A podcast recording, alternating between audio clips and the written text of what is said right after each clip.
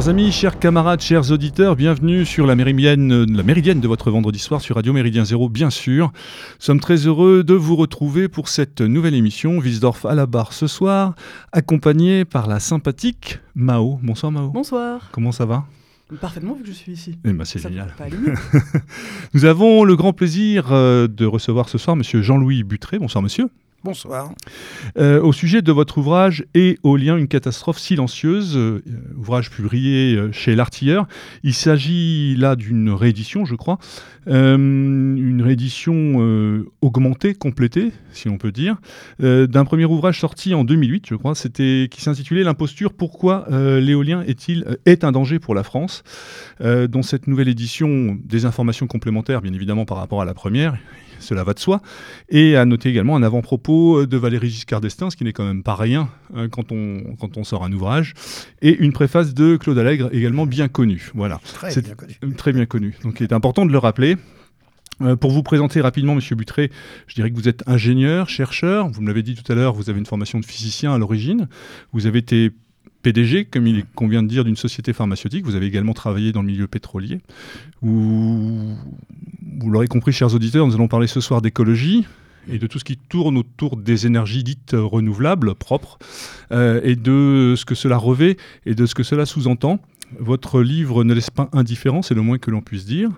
Et euh, il est important, je pense, avant de démarrer cette émission, que vous puissiez nous présenter votre, euh, organisation, association, je ne sais pas comment on peut la définir, la FED, mmh. la Fédération de l'environnement durable, à ne pas confondre avec l'autre, mmh. la FED, donc, et peut-être dans un préambule nous présenter ce qu'est la FED, euh, je crois qu'il regroupe déjà pas mal d'associations. Dites-nous en plus. La Fédération environnement durable regroupe maintenant plus de 1000 associations de toutes les régions de France.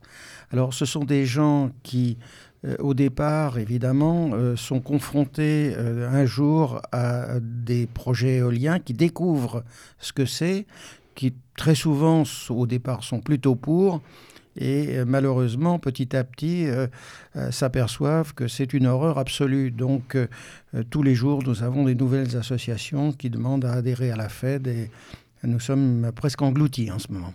Donc la Fed tourne euh, je dirais, l'axe majeur du travail de la fête tourne autour de, de, de l'éolien. Alors, au départ, on pensait bien sûr euh, étendre un peu notre activité dans l'ensemble des énergies renouvelables, mais quand on parle en réalité d'énergie renouvelable, si vous remarquez tous, c'est l'éolien qui est mis en avance en, premier, et surtout c'est lui qui euh, récolte tout l'argent de ces subventions dont on va parler. D'accord. Alors j'ai omis, et euh, il m'en voudra pas j'espère, de vous annoncer également la présence avec nous ce soir de Thibaut Kerlirzin qui euh, participe et comme invité ce soir pour cette émission euh, autour d'un projet, enfin d'un projet, d'un document, d'un rapport qu'il vient de sortir autour de Greenpeace. Greenpeace, donc l'association de défense écologique, euh, qui a également son mot à dire en ce qui concerne euh, l'éolien, euh, et notamment en France. Monsieur Butré, d'ailleurs, a cité ce, rapport récemment dans une interview auprès de Valeurs Actuelles. Alors, première question pour démarrer sur notre sujet du soir. Est-ce qu'on peut présenter rapidement à nos auditeurs ce que représente une éolienne, ce qu'est une éolienne et ce que représente l'énergie éolienne en France? Bien sûr. Alors, d'abord, quand on décrit une éolienne, il faut parler de son gigantisme. C'est pas un petit moulin. Euh, souvent, on voit ces images, vous savez, une petite fille qui court, qui fait des bulles vers, euh, dans un champ, vers un petit moulin. C'est pas ça du tout. C'est un socle de béton euh, de 1500 tonnes, un béton armé. Ensuite, là-dessus, on met un mât, on fixe un mât qui maintenant dépasse 100 mètres, 100, 120 mètres, soit en acier, soit en béton. La, euh, nacelle qui euh, supporte le générateur d'électricité pèse plus de 70 tonnes, c'est-à-dire deux camions je ne sais pas si vous voyez, deux camions.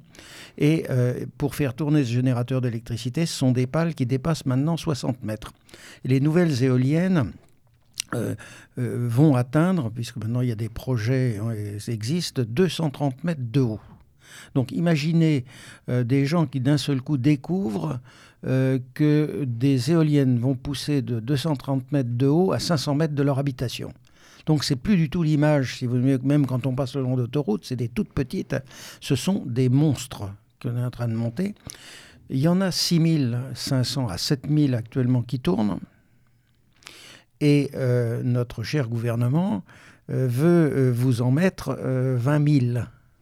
Donc, c'est-à-dire pratiquement double, plus que doubler, presque tripler l'ensemble. Alors on peut se dire, vous savez, quand on, voit ces machines, bien sûr, c'est merveilleux, ça va faire de l'électricité. Mais en réalité, le pire, c'est quand on regarde la quantité d'électricité faite par nos braves 7000 euh, géantes, hein, c'est moins de, enfin c'est 4% d'électricité nationale. Alors sans être euh, un mathématicien euh, forcément, disons, il suffit de faire une règle de 3 pour mesurer le nombre d'éoliennes qu'il faudrait si on voulait faire une quantité d'électricité, disons, respectable.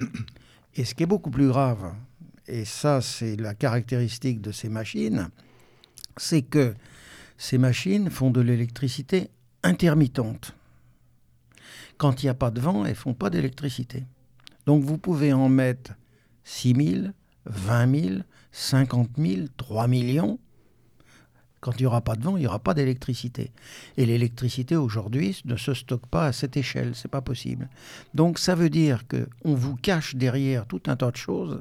C'est-à-dire on vous dit on va remplacer des choses par ces machines. Oui, mais à condition de leur substituer en même temps, quand ça marche pas, d'autres moyens de production. Donc quand on investit dans une éolienne, il y a tout un tas de choses qui se passent dont on va parler, les autres moyens et le réseau. D'accord. Au niveau de la genèse de ces projets euh, euh, d'installation, on, l'a bien senti, on l'a bien, on comprend bien dans votre propos cette espèce de disproportion par rapport à la machine en elle-même et la production qu'elle est capable d'offrir. Euh, le projet des éoliennes en France, ça date de quelle époque et quel était in fine l'objectif à atteindre? Si j'en qu'il y ait eu un objectif à atteindre c'est parti en 2001 quand la France a voulu suivre ce que faisaient certains autres pays comme l'Allemagne, parce que vous savez, rien n'est plus énervant que d'entendre tout le temps, il euh, n'y a pas une émission de télévision où ça commence pas, on est en retard sur l'Allemagne. Alors moi, franchement, j'en ai marre.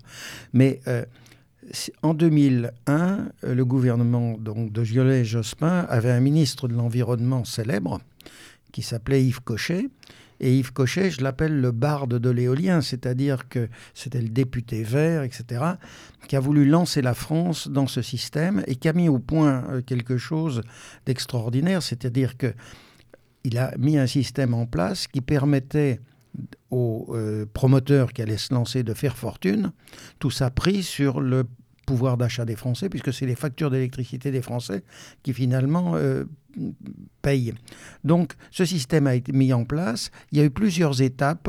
Vous avez eu la grande étape, disons, du lancement, mais c'était assez lent. Puis ensuite, de façon incompréhensible, le gouvernement Sarkozy et François Borloo et euh, Jean-Louis Borloo, pardon, euh, ont fait un Grenelle de l'environnement pour plaire aux écologistes. Et à ce moment-là, le programme a été amplifié. Il a été repris euh, par euh, François Hollande sous le nom de transition énergétique. Et actuellement, aujourd'hui, tout ce qu'on entend sur les énergies renouvelables et toute la bataille qui est actuellement, c'est qu'on est dans un vrai piège en réalité, et le gouvernement actuel ne sait plus comment en sortir. D'accord. Alors, si euh, toute cette destruction du paysage, euh, la, bétonisation, même, euh, je crois qu'il y a aussi des histoires d'oiseaux qui, qui sont broyés par les pales. Enfin, tout, tout ça serait peut-être un sacrifice possible si seulement l'éolien permettait vraiment de réduire significativement les émissions de CO2. Or, dans votre livre, on lit page 58, le système éolien gaz va générer des gaz à effet de serre 70% du temps. C'est donc mmh. un système pollueur. Donc on revient sur cette idée euh, d'énergie enfin, qui, qui, qui n'est qui ne, ne crée de l'électricité qu'en alternance, mm. mais même pas en alternance à plus de 50%, en alternance à 30%. C'est-à-dire qu'à chaque fois qu'on construit une éolienne, on dit, euh, on donne, on avalide, on donne un feu vert à 70% de gaz à effet de serre. Mais si vous aimez mieux, c'est une éolienne, ça marche avec le vent. Or, euh, quand vous n'avez pas de vent, elle tourne pas et commence à tourner à 15 km heure de vent, et il vaut mieux l'arrêter vers 80 km heure parce qu'à ce moment-là, elle s'envolerait. Je ne sais pas si vous voyez le poids du truc qui passe, donc c'est pas pensable. Donc elle est mise en drapeau. Et en même temps, ce que les gens réalisent pas bien quand ils la voient tourner, c'est qu'ils s'imaginent qu'elle marche à pleine puissance. Mais non, la puissance, enfin disons la quantité d'électricité, augmente en fonction de la vitesse du vent. À 50 km/h de vent, une éolienne qui est annoncée pour 2 MW, je ne veux pas faire beaucoup de, donner beaucoup de chiffres, elle marche à moins de 50% de ces 2 MW. Quand on dit on installe 10 000 ou 1000 MW éoliens, ça n'a rien à voir avec des unités de production, euh, disons, fixe et d'électricité stable, par exemple une centrale thermique pour donner un exemple, ou un barrage. Donc tout ça, le deuxième point, c'est que les gens ne réalisent pas que l'électricité ne se stocke pas. Quand vous consommez de l'électricité, hein, vous, moi, en ce moment, là, il faut que quelque part, cette quantité d'électricité consommée par tout le monde soit produite instantanément. C'est un équilibre lors des réseaux les électrons, ils vont très vite, 300 000 km seconde, c'est une image. Mais donc tout ça, c'est équilibré. Donc à un moment donné, si les éoliennes s'arrêtent, il faut que quelque chose prenne le relais. Or, comme les éoliennes s'arrêtent en fonction du vent et le vent il change tout le temps, ça veut dire que la courbe hein, de production d'électricité éolienne, c'est une courbe complètement hachée.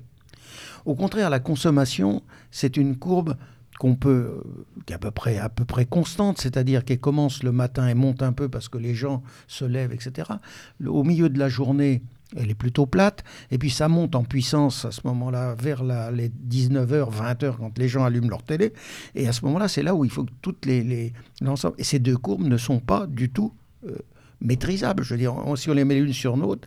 Donc ça veut dire que quand les éoliennes s'arrêtent, il faut que des moyens soient immédiatement mis en place. Or, il faut que ce soit des moyens rapides. Alors ceux qui disent une centrale nucléaire, moi je veux bien, va réguler l'éolien, ça me fait relativement rire ou ça m'attriste. Non, ce sont des moyens, ce sont des centrales à charbon ou à gaz. C'est comme votre chaudière. Hein. vous voulez pousser le chauffage, vous avez juste un bouton à tourner, vous voulez le réduire. Donc derrière, il y a des centrales à gaz qu'on met et qui pilotent. Et comme le rendement d'une éolienne annuelle sur la France, c'est 23%, et même dans certains coins, c'est beaucoup moins, 17, 16. Dans Bretagne, c'est certainement un petit peu plus parce qu'il y a du vent, c'est plutôt 28, 29. Ça veut dire que les trois quarts du temps, l'équivalent, ce sont des moyens de compensation. Donc quand on vous dit l'éolienne ne fait pas de CO2, oui, ça c'est vrai. Mais on vous montre la surface, le, le haut du voilier.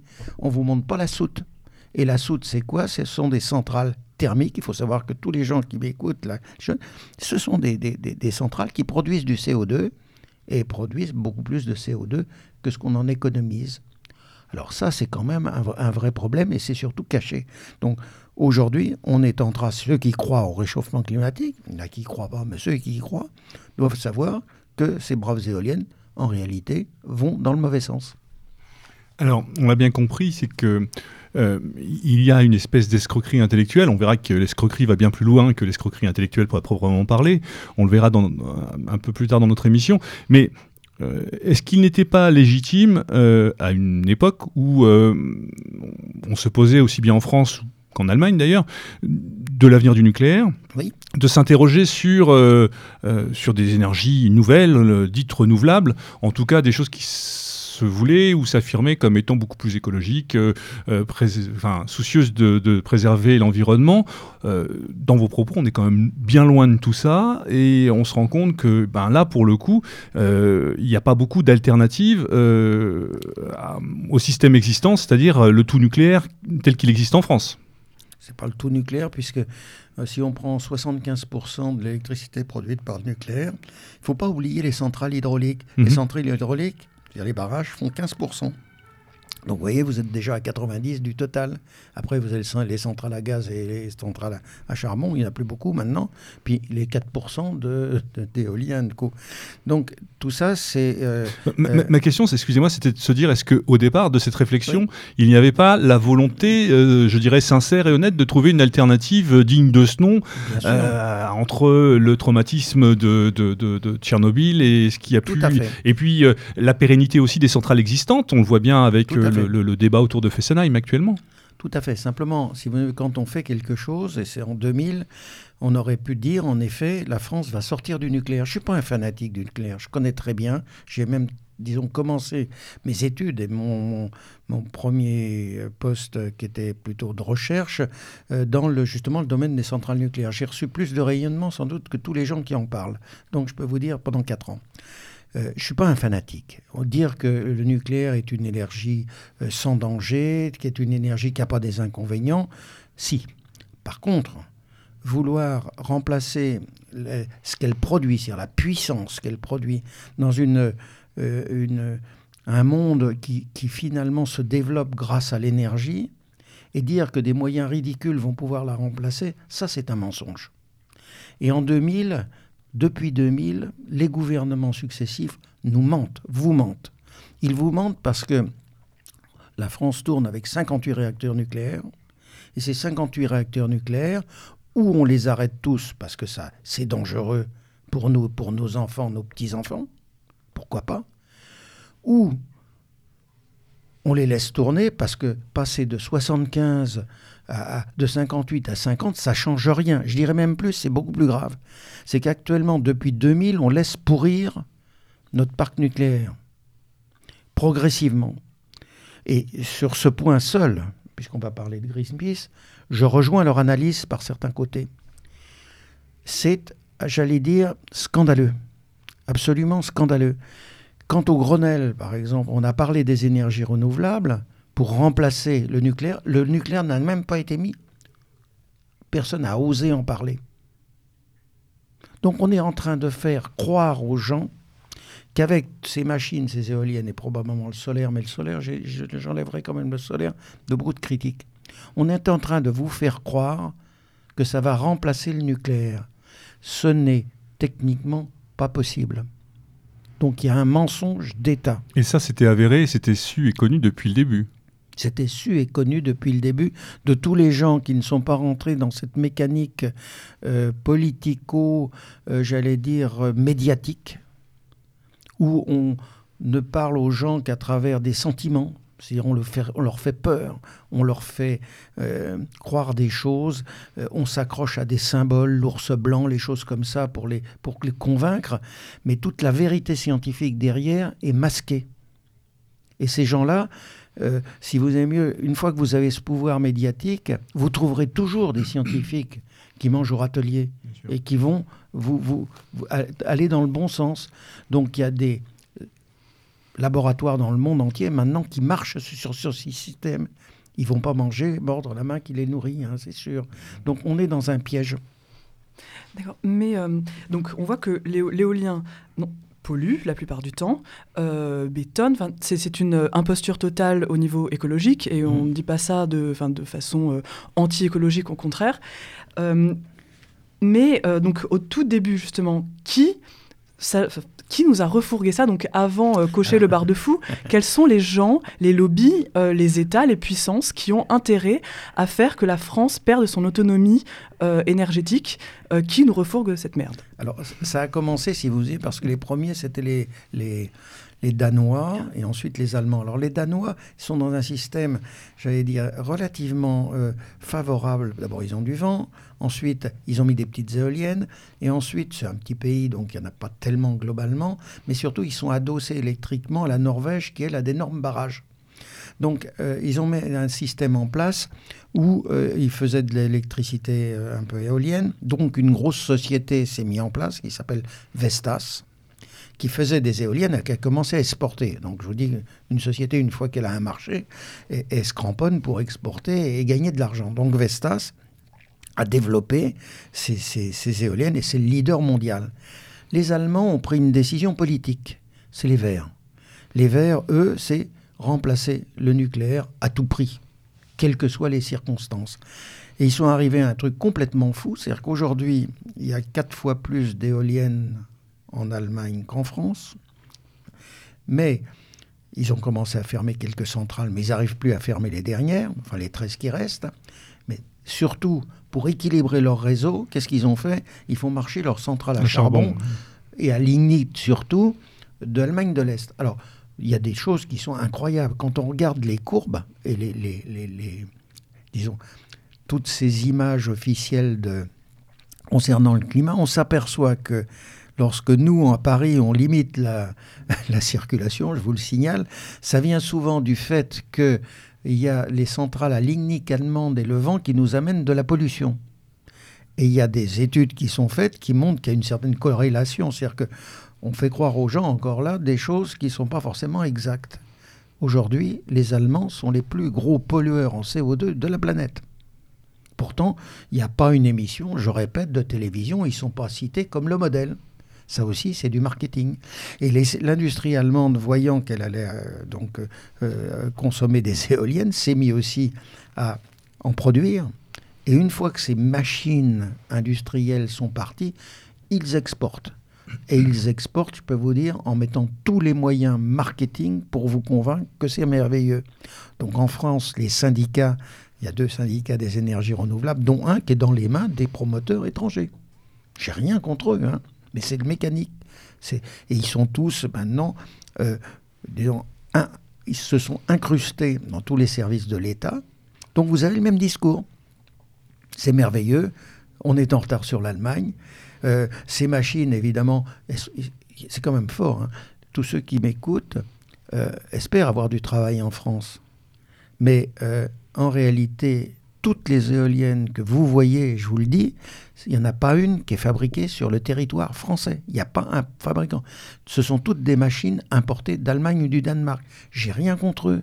Mais à partir du moment où on veut avoir une certaine puissance géopolitique dans le monde, il faut avoir une industrie primaire, une industrie qui fait des choses. Si c'est pour importer des choses, ben non, c'est un pays qui s'approuvrit, on se tiers-mondise. Alors, on a bien compris, le, bilan que vous nous avez fait est, particulièrement euh, parlant. Euh, pour passer aux choses très factuelles, la manière dont l'implantation euh, de ces éoliennes se passe, vous décrivez quand même des mécanismes qui sont pour le moins choquants, pour pas dire autre chose, qui relèvent dans le meilleur des cas euh, de, comment dirais-je, euh, de l'inconscience grasse pour aller jusqu'à l'escroquerie la plus, la plus notoire. vous l'expliquez particulièrement bien, le rapport notamment de ces, de ces gens, vous parliez de marketing, et je crois que là, pour le coup, ils sont de, véritables maîtres en la matière. De cette façon d'aller sur le terrain. Alors aujourd'hui, 6 000 avec objectif 20 000. Dites-nous un petit peu comment ça se passe quand les gens viennent vous et vous disent voilà, bah, nous on aimerait bien mettre une éolienne dans votre jardin ah, Alors là, c'est très simple. C'est-à-dire que ce sont les, des chasseurs de trésors. Euh, j'avais raconté une fois l'histoire qui m'était arrivée, c'est-à-dire j'étais euh, avec mon dentiste qui était en train, c'est pas très agréable, vous savez, de, de forer une dent, et puis euh, il me dit brutalement, il me dit mais tu veux faire fortune? Je connaissais. Bah, je dis non, a priori, je pas mon, mon, but dans l'existence. Mais il me dit, faut qu'on monte ensemble une société d'éoliennes. je peux vous dire, j'ai failli avaler la fraise. Hein. non, mais c'est authentique. Hein. Et, j'ai dit, mais comment ça? Il me dit, oui, parce qu'avec mon chirurgien, le copain, on a découvert que il suffisait d'avoir d'obtenir un permis pour mettre des éoliennes, leur vendre, et qu'on pouvait gagner des millions. Et c'est vrai, c'est-à-dire que ça se passe de la façon suivante. Vous n'avez pas besoin de, de, créer une société euh, important de vous créer une société de, par exemple, d'un capital de 10 000 euros. C'est très peu pour une société. En plus, unipersonnelle ou les choses comme ça, vous pouvez vous-même vous masquer derrière. Et vous allez voir actuellement des euh, agriculteurs, et vous savez que la, condition des agriculteurs en France financière peut être terrible hein, dans certains coins, ils ont des terrains, vous leur dites, je vais vous louer un bout de votre terrain pour mettre une éolienne et vous me signez ce papier, c'est un bail à 20 ans, et ce papier, je vais vous payer, si le projet est monté, 8000 euros par an. Pour un, agriculteur actuellement de certaines zones, c'est la fortune. Et ça m'attriste de reste de dire ça parce que je trouve scandaleux qu'ils ne soient pas rémunérés pour leur travail. Et à ce moment-là, vous, vous, commencez, vous essayez de trouver quatre ou cinq comme ça pour monter un projet éolien. Et ce projet éolien, une fois qu'il est monté, vous avez vos papiers, vous allez voir la mairie. Et la mairie, c'est souvent les conseillers municipaux, du reste, c'est les mêmes. Hein. et des fois le maire aussi. Et euh, vous dites à la mairie, ça y est, il y a un projet éolien, il ne faut pas trop l'ébruiter parce qu'il y a quand même des gens à 500 mètres de ces machines, ils ne seraient peut-être pas très contents, mais vous le dites pas trop fort. Et si on le fait, vous toucherez une taxe qui autrefois s'appelait la taxe euh, euh, professionnelle, pardon, et euh, qui est remplacé par une taxe qui s'appelle l'IFER, un truc un peu plus compliqué, et ça va rapporter à la commune 100 000 euros. Ce qui n'est pas vrai, du reste, c'est une taxe où la commune n'a qu'une petite partie, c'est 20%. Et à ce moment-là, la commune, évidemment, compte tenu qu'on est sont tous en train de s'appauvrir, le gouvernement est en train de les essorer, euh, bah, évidemment est intéressé. Donc immédiatement, si vous, cette société a mis la patte sur une commune, c'est une espèce de, privatisation de la France, morceau par morceau. C'est plus, c'est plus une France avec un, pouvoir national, puisqu'on on, le donne. Et vous montez votre projet. Et là, il y a deux solutions. Ou vous dites, je ne vais pas l'exploiter. À ce moment-là, vous allez voir un plus stock que vous, c'est-à-dire une, une, autre société, en lui disant, je vous vends le projet, et vous avez gagné vos millions d'euros. Je ne sais pas si vous vous rendez compte.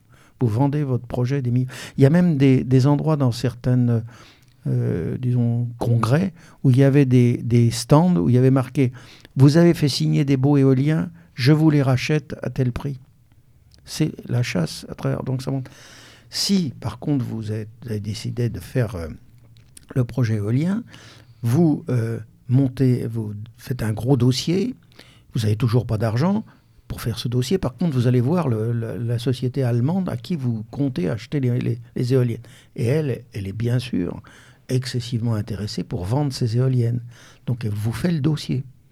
Alors c'est tout fait par informatique, il faut faire des mesures, c'est vous qui faites faire les mesures et tout, mais c'est-à-dire que vous avez tout. Hein.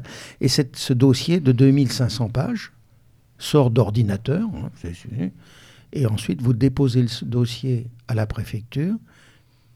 Il y a une vague enquête publique, on pourrait en reparler, et à ce moment-là, vous avez votre permis et vous cherchez l'argent dans leur voir les banques, et les banques vous prêtent parce que les tarifs actuellement où on vous rachète l'électricité sont garantis par l'État pendant 15 ans et vous permet de faire fortune là aussi. C'est-à-dire des résultats, 15% de résultats nets pour ceux qui connaissent les entreprises, c'est hallucinant. Et donc vous faites votre projet, vous avez votre permis, vous commencez à exploiter, vous pouvez revendre un deuxième, etc. Donc c'est une affaire d'argent, ce n'est pas une affaire d'écologie, ce n'est pas une affaire d'électricité, c'est une affaire d'argent. On privatise la France morceau par morceau. Alors bien sûr, il y a des prises illégales d'intérêt. C'est-à-dire, qu'est-ce qui se passe? C'est que pour avoir le permis, ben, il y a des, des, conseillers municipaux qui euh, ont des terrains alors s'ils sortent pas des décisions à un moment où elles sont prises, ça s'appelle la prise égale d'intérêt. Et quand on fait un calcul du nombre potentiel de champs éoliens qu'on va mettre, on en a 1000 déjà. Nous, on a fait un calcul, on estime 30% des communes ont été caviardées comme ça par prise illégale d'intérêt. Alors s'il y en a 2000 de plus, ça veut dire que on est en train potentiellement d'avoir 1000 communes où il y aura des élus qui seront en prise illégale d'intérêt. Il y a des maires qui ont été condamnés. Hein. Il y a des élus qui sont condamnés actuellement. C'est-à-dire qu'on est en train de mettre une image de, des communes de la France et des élus, de la dégrader c'est pas possible. Mais c'est surtout porter la corruption presque à un niveau jamais atteint, un, une espèce de sport national. Ah mais c'est un sport national. Alors il y a eu des trucs incroyables. Euh, quand même, le, les services de la, de anticorruption du Premier ministre, il y a un service a été obligé d'intervenir parce qu'il y avait même des, un certain nombre de, euh, comment dire, d'élus nationaux qui, voyant le danger, ont essayé de faire passer un amendement. C'était à la grande époque de Beaupin, vous savez, mhm. un des ces députés que le sinistre Beaupin, que j'aime beaucoup, Denis là. Et puis euh, le beau Denis. Je sais pas, c'est pas mon problème, mais le Beaupin, la belle, qui, faisait, passer des amendements à des heures euh, indues, 3 heures du matin, vous voyez, avec son collègue. Euh, François Brosse, qui est devenu du reste président du, réseau français de distribution de l'électricité, avec un salaire de 400 000 euros. Hmm. je cite le cadavre enchaîné. Hein. C'est des, des, choses qui sont sues. Donc, euh, et euh, des, des tentatives pour sortir l'énergie éolienne de la loi des prises illégales d'intérêt. Ils ont essayé, c'est faire passer un amendement. Et là, quand même, le Premier ministre est monté au créneau en disant, ça devait être héros si j'ai bonne mémoire, en disant non, non, c'est pas possible de sortir euh, euh, parce que c'est des énergies renouvelables, c'est écologique, quelque chose qui est en réalité de la prise illégale d'intérêt. Mais il a fallu intervenir. Donc il y a une corruption rampante Et ça, c'est de la petite corruption. C'est de la petite corruption. Ça va plus loin, c'est-à-dire que les sociétés, pour arriver à leur fin, maintenant, font des cadeaux. Euh, du style, ah ben votre mairie, il euh, euh, faut remplacer ça, ben on va vous le remplacer. C'est plus de l'écologie, ça. Ou alors, c'est, ah ben là, tenez, plus grave, c'est l'église est en train de tomber en ruine, on vous refait l'église. Alors, si vous voulez, ça pourrit non seulement la mairie, mais ça peut pourrir aussi des organismes qui, normalement, devraient être indépendants. Je vous signale des faits qui ont été euh, avérés à une époque que j'espère ne pas revoir. C'est euh, les associations du patrimoine qui, normalement, devraient être totalement féroces contre ces affaires. On s'est aperçu qu'il y avait des associations, la Fondation du patrimoine, euh, qui avait collaboré ou du moins des associations régionales, avec les promoteurs pour leur demander justement de, faire des choses au niveau de la restauration et euh, de façon que certains promoteurs puissent mettre le logo, lorsqu'ils présentaient leur projet, de la Fondation du patrimoine. Ce qui est hallucinant, puisque normalement, quand on défend le patrimoine, on défend le patrimoine et les paysages de la France. On n'est pas là pour le saloper avec des éoliennes. Oui, et d'ailleurs, c'est euh, tellement paradoxal. Euh, vous montrez dans votre ouvrage qu'ils vont vraiment là où ils peuvent. Si page 71, les pêcheurs, on parle des, éoliennes euh, en littoral, donc qui euh, détruisent complètement, non seulement esthétiquement euh, la vue depuis les côtes, mais en plus bétonnent les fonds marins, empêchent les, pêcheurs d'exercer leur profession. Donc les pêcheurs n'en veulent pas, pas plus que la municipalité. Pour faire passer leur projet au plus vite, les politiques ont affaibli les lois de protection du littoral. on est censé parler de quelque chose qui se présente comme écologique. Donc, pour faire passer quelque chose que l'on vend comme écologique, on affaiblit les lois de protection du littoral. Et on décidait que tous les recours administratifs seraient jugés par le seul tribunal administratif de Nantes, qui devait leur être plus ou moins favorable. Donc là, c'est vraiment, donc, si on n'arrive pas à corrompre euh, les, les, notables locaux, on corrompt la justice. Euh, on fait tout en sorte d'enlever ce qui peut permettre aux citoyens indépendants de se défendre. Alors le cas de l'éolien euh, en mer, moi que j'appelle les pieds dans l'eau, parce que on, fait croire aux gens que c'est des éoliennes qu'on met en mer du Nord. En réalité, c'est des éoliennes à 10-15 km des côtes de la France. Alors je vous cite quand même certains lieux que les gens aiment bien. Le Tréport, qu'est-ce que c'est que le Tréport, projet du Tréport C'est mettre 75 éoliennes sur la zone de pêche des pêcheurs du Tréport. 1000 bateaux, enfin 1000, familles. Et la mairie du Tréport n'en veut pas. Les pêcheurs n'en veulent pas. Simplement, euh, l'État veut le mettre, les promoteurs, etc. Ce qui fait que aujourd'hui, euh, ils essaient bien sûr de faire tout, ils ont tout essayé pour faire passer des lois. Alors, comme il y avait des tribunaux administratifs qui allaient les gêner dans ces histoires dites offshore, ils ont décidé, le gouvernement, de faire un seul, euh, passer ça par un seul tribunal, le tribunal de Nantes. Alors, j'ai rien contre le tribunal de Nantes et je respecte euh, vraiment leur, les magistrats. Néanmoins, quand on commence à faire ce genre de choses, je deviens soupçonneux ou je m'interroge, comme on dit. C'est-à-dire que tribunal un seul, ça fait un peu tribunal d'exception. Or, l'histoire de la France, les tribunaux d'exception, il y en a quand même de célèbres. Donc, euh, je, n'aime pas beaucoup ce, genre de choses. Mais sachez que pour l'éolien terrestre, en ce moment, il y a une, commission qui s'appelle Le Cornu, qui, s'appelle, qui est avec euh, euh, Hulot, où les promoteurs viennent de demander, pour l'éolien terrestre, que tous les tribunaux administratifs soient court-circuités et que les associations n'aient plus le droit de déposer des recours administratifs, alors que c'est un des c'est le premier moyen pour lutter contre un parc éolien.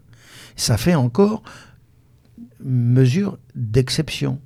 Donc quand on est dans ce type de schéma, c'est pas bon. Et là, nous allons nous battre, alors la Fédération Vaudin, pied à pied, non seulement pour nous, hein, mais si les citoyens français ne pourront plus, même plus, s'il y a des exemples comme ça, aller devant les tribunaux administratifs pour quelque, contrer quelque chose, parce que des puissants les en empêchent avec des politiciens corrompus, alors là, je ne suis pas d'accord. Et je pense que tous les gens doivent vraiment se battre. Il y a une spécificité sur le, pour l'éolien offshore?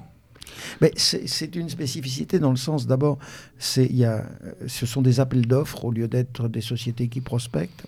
Donc c'est l'État qui décide. Ensuite, je vous dis, le, les, tribunaux, il n'y en a plus qu'un où on peut contester. Alors les parcs, je vous les signale quand même parce que les sites sont, sont assez merveilleux. Il faut, faut, quand même le faire. Euh, le Tréport, je vous dis, les gens y vont pour aller manger du poisson dans des restos, euh, du bon poisson pêché par des pêcheurs qui sont là, euh, dans des petits restos qui sont sur le port, et on veut détruire ça par une zone industrielle. Il faut le faire. Vous avez Fécamp, c'est magnifique, Fécamp, enfin des falaises, les trucs comme ça, on met des éoliennes en face. Vous savez, euh, quand même fort de café, il faut le faire, hein, la baie de Saint-Brieuc. Alors la baie de Saint-Brieuc, c'est 75 machines sur des fonds marins euh, très, très sensibles, où c'est là où il y a toutes les coquilles Saint-Jacques, les trucs comme ça. Donc c'est vraiment là où, les espèces sont créées dans la mer. C'est vraiment... Et euh, on est en train de forer là-dedans. Et c'est là aussi où tous les migrateurs qui viennent du nord se reposent l'hiver. Alors là, bonjour les dégâts, mais alors là, LPO, apparemment, non, non, c'est pas grave. Rien n'est grave à l'LPO, ils travaillent pour, pour les promoteurs. Donc là, on est quand même inquiet. Il y en a un autre, alors celui-ci, c'est le sommet, à mon avis, c'est celui qui s'appelle Coursol. Comme le gouvernement ou les, ceux qui l'ont fait n'avaient pas le courage de dire où c'était, c'était à Romanche. C'est le cimetière marin d'Aromanche. À euh, on va mettre des éoliennes, apparemment c'est en cours d'acceptation. Euh, et je vous cite un exemple. J'ai eu la chance, quand j'étais tout petit, euh, d'aller à Romanche juste après la guerre. Au moment où il y avait encore sur la plage les chars, donc, et il y avait encore des mines, des choses comme ça. C'est mon oncle qui était médecin qui, pouvait avoir une voiture qui avait été juste après le débarquement. Et j'ai souvenir de, de, ce que c'était. Et quand je vois encore un roman, je me dis, mais mondialement, c'est un lieu de mémoire. C'est un symbole, oui. 10 000 soldats victimes le premier jour. lorsque on a fait une pétition, on a commencé à informer euh, à travers une deuxième structure que je signale qui s'appelle la plateforme européenne contre les éoliennes industrielles, qui s'appelle European Platform Against Wind Farms, epaw.org j'ai reçu des coups de téléphone du monde entier, d'Australiens, d'Anglais, de, Canadiens qui m'ont réveillé à 4 heures du matin dans une télé, qui me disaient Mais la France ne peut pas faire cette saloperie. Il y a même un, et je, le cite, mais ça m'avait frappé, un pilote, un ancien pilote de la Royal Air Force. Alors peut-être pour les jeunes qui m'écoutent, ça ne leur parle pas, mais c'est quand même des gens qui venaient, qui se battaient à cet endroit-là ils étaient quand même euh, vraiment très courageux. Et c'était un group captain of the Royal Air Force qui m'a dit écoutez, ne, si vous faites ça, je reviens bombarder. c'est authentique ce que je vous dis. C'est authentique ce que je dis. Alors, euh, à Romanche, franchement, la France pourrait faire autre chose. Mais quand on sait qu'il a fallu qu'on se batte, la Fédération environnement durable, pour empêcher les éoliennes autour du Mont-Saint-Michel, qu'on s'est battu et on a gagné euh, pour éviter les éoliennes autour de la cathédrale de Chartres, mais je ne sais pas s'il y en a qui connaissent Vézelay. Hein? Vézelay, c'est quand même un lieu magnifique, d'un calme extraordinaire. Euh, il faut aller voir ce que, la colline de Vézelay. Et actuellement. La, bien nommée la colline éternelle. La colline. On se bat, et on va se battre parce qu'un nouveau projet est en co-visibilité avec Vézelay. Et il y a des associations qui viennent juste de se monter parce que les promoteurs n'hésiteront pas. Il y aura des éoliennes autour de Vézelay. Mais qu'est-ce qu'on veut en France? On, se rend quand même compte euh, que malgré euh, les engagements divers et variés de, d'associations comme la vôtre, comme les vôtres, ce que vous représentez avec la Fed, on se rend compte que malgré tout, et l'engagement de certains politiques, on le voit euh, notamment au travers de, votre, de l'avant-propos et de la préface de votre ouvrage, avec des gens comme Valérie Giscard d'Estaing ou, Claude Allègre, on se dit qu'il y a quand même des gens qui sont engagés de manière importante et qui ont, comment dirais-je, pignon sur rue, si je puis dire. Et on a l'impression qu'on est dans une espèce de marche inexorable vers une logique du tout éolien, en tout cas d'aller euh, pour, pour cet objectif de 20 000 éoliens. Euh, C'est une affaire d'argent. On a mis en place un système fou. On a, si vous aimez, politiquement et, maintenant juridiquement, administrativement, on a mis un système où on, avec un énorme gâteau financier gigantesque des énergies renouvelables, ce qui, est pris, on va parler d'où ça vient, mais qui est pris sur la facture de tout le monde. Hein, c'est, hein, en plus des plus pauvres. Mais cet énorme gâteau, on leur a donné, et des industriels n'ont aucune raison de s'arrêter. Et du reste, c'est pas eux qu'il faut être euh, jugé de coupable, c'est leur métier. Ils font du marketing, ils font tourner les usines. Le gars qui est euh, président d'une entreprise allemande d'éoliennes, il faut qu'il vende ses machines. Donc, tout est bon. Il n'y a pas de morale. Mais c'est vrai que les, industriels, on les comprend. Euh, les... Au même titre que les, les maires et Voilà, les maires, on les comprend aussi. Par contre, c'est pas euh, la question que je me poserais, et je m'adresserai euh, peut-être à Thibault aussi là-dessus, quel est l'intérêt des ONG et pourquoi, par exemple, les ONG euh, qui sont censées être euh, écologistes, euh, pourquoi défendent-elles de tels projets? Quels intérêts y trouvent-elles, financiers, autres? Oui, parce que dans, dans, vos propos, ça, on voit pas trop. Absolument, parce que dans vos propos, dans votre propos à l'instant, vous parliez de la LPO. On va en parler avec Thibault au travers de Greenpeace. Il y a visiblement une collusion évidente, avérée, entre certaines ONG, euh, euh, des associations de défense de l'environnement, ou se présentant comme telles, euh, dans ce système-là de, marche en avant vers l'éolien. Thibault bah Alors, pour, j'ai, étudié plus spécifiquement Greenpeace. j'avais étudié au travers d'abord du, combat sur, le nucléaire et comment, en face, ils font la promotion pour les énergies renouvelables. Euh, donc ça remonte déjà à presque 20 ans, le combat de Greenpeace contre le nucléaire. Et euh, alors je crois que c'était leur dernier rapport date de 2013 où ils faisaient un scénario de transition énergétique. Et euh, il avait été écrit avec le soutien de deux organismes sur lesquels je reviendrai. C'était le Global Wind Energy Council, donc qui se présente comme la voix de l'industrie de l'énergie éolienne mondiale, et un autre qui s'appelle l'European Renewable Energy Council, EREC, qui est une organisation parapluie de l'industrie des énergies renouvelables. Et en fait, dans ce rapport, Greenpeace mettait en avant euh, les, solutions euh, énergétiques alternatives, mais euh, sans, sans adopter le principe de précaution environnementale ou même sanitaire qui devrait, devrait adopter ou qui demande dans certains cas, par exemple quand il s'agit du nucléaire. ou même du pétrole, puisqu'ils attaquent aussi le pétrole dans d'autres cas. Enfin, ils ont plusieurs débats, Greenpeace. Et en fait, dans ce, dans ce rapport, il proposait notamment euh, de passer euh, aux véhicules électriques. Euh, là, je fais, un panorama. Hein. Et aux véhicules électriques, mais il ne mentionnait pas, par exemple, que les batteries des voitures électriques fonctionnent grâce au lithium. Le lithium est une terre rare qui s'extrait de manière qui entraîne beaucoup de pollution. c'est en Argentine, en Bolivie, au Chili, au Tibet, en Afghanistan. Ça crée de vrais désastres écologiques. ça peut créer de, la pollution cancéreuse aussi, enfin, qui peut entraîner des cancers. Euh, ils avaient euh, ensuite fait la promotion des écrans à cristaux liquides. Euh, qui, sont notamment produits avec du trifluorure d'azote que, la Commission européenne a considéré en 2014 comme un matériau critique en raison de sa raréfaction. On parlait des panneaux solaires tout à l'heure, donc c'est moins cher à construire que les, que éoliennes et il y a moins de nuisances à divers niveaux, mais là aussi c'est intermittent, et puis surtout ils n'expliquent pas que la plupart des modèles comportent du silicium, et euh, qui doit être donc raffiné, traité euh, avant que les cellules soient fabriquées, et que cette exploitation du silicium passe par l'exploitation des carrières de silice, mais qui sont elles-mêmes très polluantes. Mais euh, Greenpeace n'en disait, disait aucun mot là-dessus. Il présentait ça comme, comme une solution propre, alors qu'en fait, pour faire du propre, il faut vraiment faire du sale derrière. Et pareil, sur le plan sanitaire, le travail de la silice, ça présente des risques et ça peut déboucher sur une maladie qu'on appelle la silicose et qui peut ensuite dégénérer et entraîner des complications tuberculeuses et cancéreuses. Et donc sur l'éolien, euh, c'est là, je dirais, où il y a le, plus de, mensonges par omission euh, de la part de Greenpeace.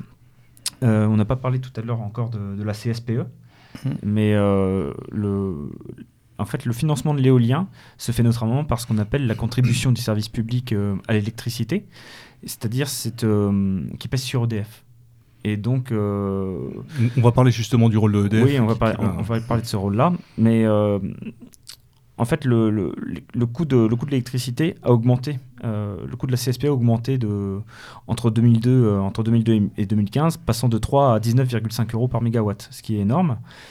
Euh, ensuite, sur la baisse des prix, Greenpeace dit que c'est une solution pas chère, que ça va bénéficier aux ménages les plus pauvres, ce qui n'est pas du tout vrai, puisque en Allemagne et au Danemark, ce sont les deux pays où l'électricité est la plus chère en Europe principalement à cause, de, à cause ces énergies renouvelables. Ensuite, il y a un effet euh, dont j'aimerais parler, c'est euh, la pollution qu'entraîne le, néodyme, puisque les, les, aimants des éoliennes sont faits avec euh, du néodyme, qui est une terre rare, et cette terre rare est extraite principalement dans, dans une province mongole de la Chine, Et le lac, je ne me rappelle plus le lac, mais là où c'est extrait, c'est complètement asséché. C'était nommé en 2015 le lieu le plus pollué au monde. Il en faut 600 kilos par éolienne de néodyme. Oui. Et donc il y a des gens qui sont allés faire des, des journalistes qui sont allés faire des reportages, des journalistes français qui ont vu que les, les usines où, où, est traité le néodyme, les, les personnes qui raffinent euh, portent des blouses qui sont, euh, qui sont déjà percées à cause des trous d'acides. Enfin, c'est une, écologiquement, le néodyme, c'est une catastrophe. Mais là, j'ai cherché Greenpeace, pas un seul mot sur le néodyme. Donc ça, c'est complètement passé sous silence. Euh, il me semble qu'il y avait de mémoire une, un membre chinois, la section chinoise de Greenpeace, qui en avait parlé. Mais ça n'a pas été repris par Greenpeace International, donc la fondation Greenpeace, ni par les différents bureaux. Il n'y a pas d'attaques qui ont été menées à, ce niveau-là. Et il y a une des pires choses aussi ce sont les accidents sanitaires. les accidents les effets sanitaires. Il y a un site américain qui s'appelle winwatch.org euh, qui a recensé, donc ils ont arrêté leur base de données à septembre 2014, mais ils continuent quand même à, recenser les accidents. Ils avaient recensé près de 1600 accidents dus aux éoliennes euh, depuis 1995. C'est-à-dire que ce sont des accidents, soit des oiseaux qui sont découpés, soit, soit tués par des infrasons, comme les chauves-souris, euh, des, départs de feu, des, euh, des, blessés à cause de jets euh, de glace lorsque les pales, lorsque les pales jet en hiver, des, des, ouvriers qui sont tués quand ils font des, quand ils font des réparations. Il y a il y, a, vraiment divers accidents, mais ils n'en parlent pas non plus, Greenpeace. Il y, a, des cas avérés de, de, de, morts par... Euh, oui. oui, oui, d'accord. Ah oui, oui vous allez sur le site Windwatch, vous retrouvez la base de données, et euh, il y a un nombre... Tout est recensé. Et il y a tout aussi les, sources des journaux d'où ils prennent les faits. Euh, là, je développe un petit, un petit peu sur les omissions de Greenpeace. Ensuite, sur, le, sur ce que j'appelle dans le rapport le double fond, c'est-à-dire quel est l'intérêt de Greenpeace derrière, je l'exposerai après. D'accord. Et surtout, il y a, un reportage indépendant de quelqu'un qui s'appelle Alain Belim, ou Belim, je ne sais pas comment on prononce, qui s'appelle L'éolien, un ami qui vous fait du mal, qui reprend diverses sources et qui montre les, nuisances euh, sanitaires de l'éolien, c'est-à-dire les problèmes que ça peut entraîner au niveau cardiaque, au niveau pulmonaire, au niveau de l'oreille interne, euh, au niveau de, même de la dépression, des problèmes de sommeil. Euh. Et là, je, je, lire un petit passage. Il y a hum, la Clinical Review de la Royal Society of Medicine en 2014, en octobre 2014, qui a publié un article scientifique qui portait un diagnostic sur les effets indésirables sur la santé dans l'environnement des turbines éoliennes industrielles et c'est suite à bon, un, ancien, un ancien article qui était, qui était fait en août 2011. Ils actualisaient, donc ils employaient des méthodes scientifiques, euh, bon, vous pourrez retrouver dans, dans, le rapport, je ne vais pas toutes les énoncer, mais qui, qui étaient sérieuses.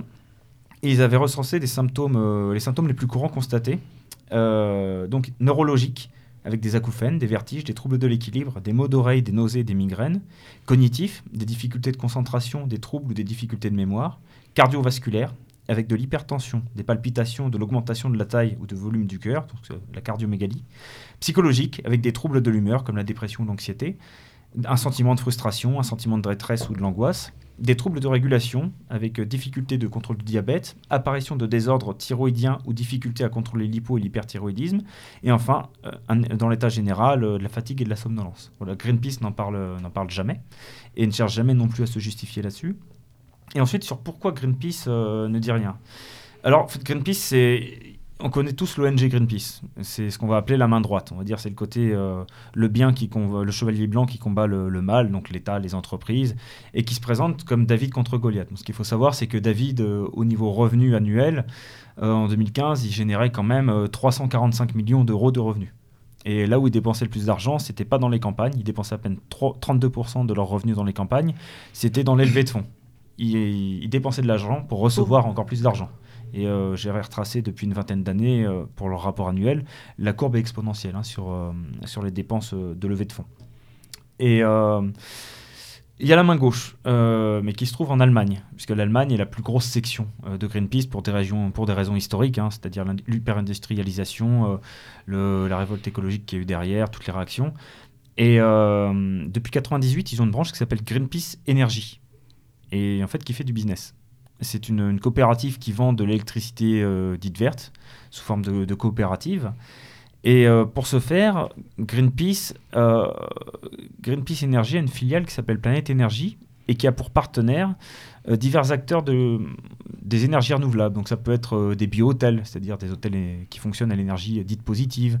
ils travaillent aussi avec des bornes de recharge de voitures électriques ou avec bon, d'autres choses qu'on peut retrouver sur leur site Greenpeace Energy.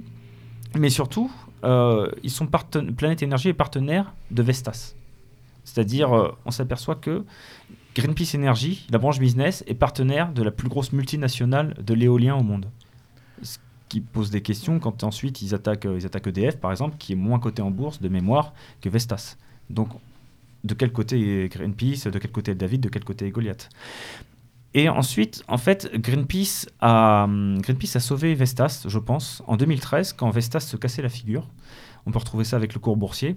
Et euh, ils avaient fait un rapport, euh, Greenpeace International avait fait un rapport à destination du Japon qui s'appelle Beyond Nuclear, au-delà du nucléaire. Et il recommandait aux industries japonaises, en fait, de se mettre euh, avec, de s'associer à des acteurs de l'éolien, dont Vestas. Quelques mois après, donc le rapport est février, quelques mois après, en octobre, Green, euh, Vestas et Mitsubishi Industries créent une joint venture et qui, euh, qui aujourd'hui est très active dans l'éolien, notamment l'éolien offshore, qui se trouve qui se trouve principalement d'ailleurs en Angleterre. J'embraye là-dessus puisqu'en fin de compte, y a Greenpeace Energy a fait beaucoup d'attaques contre le projet, le projet d'EDF de nucléaire qui s'appelle Hinkley Point, qui est un projet de centrale en Angleterre.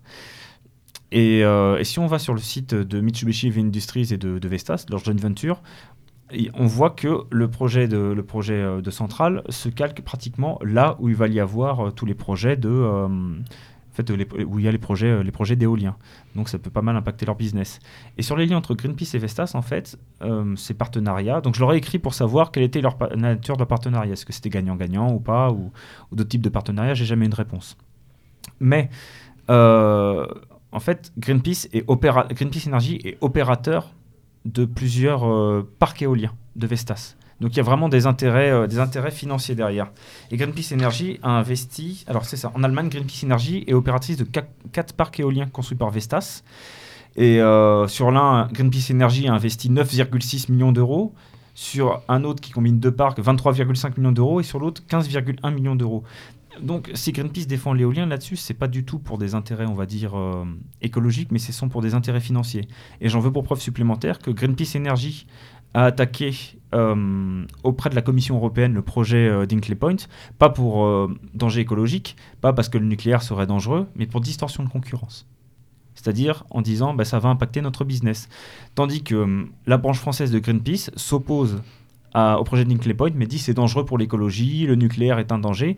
Mais selon que ça soit la branche ONG ou la branche business, il n'y a pas du tout le même argumentaire. Et surtout, la branche française de Greenpeace ne parle jamais de ce que fait Greenpeace en Allemagne et des intérêts business qu'il y a là-dedans. Oui, enfin, dans tous les cas, il n'a pas intérêt à en parler. Ça serait quand même, pour eux, à mon avis, contre-productif dans tous les cas. Eh bah oui, mais s'ils sont vraiment. Donc, oui, donc on s'aperçoit qu'en fait, c'est. Euh, en fait, c'est un peu cas dans le livre de la jungle. Le, euh, Greenpeace et, confiance, croise en moi, euh, hmm. détends-toi et ah confiance. C'est des industriels qui se font passer pour des hippies à Rainbow Warrior, tout ça. En fait, je parlais plutôt d'un mercenariat vert.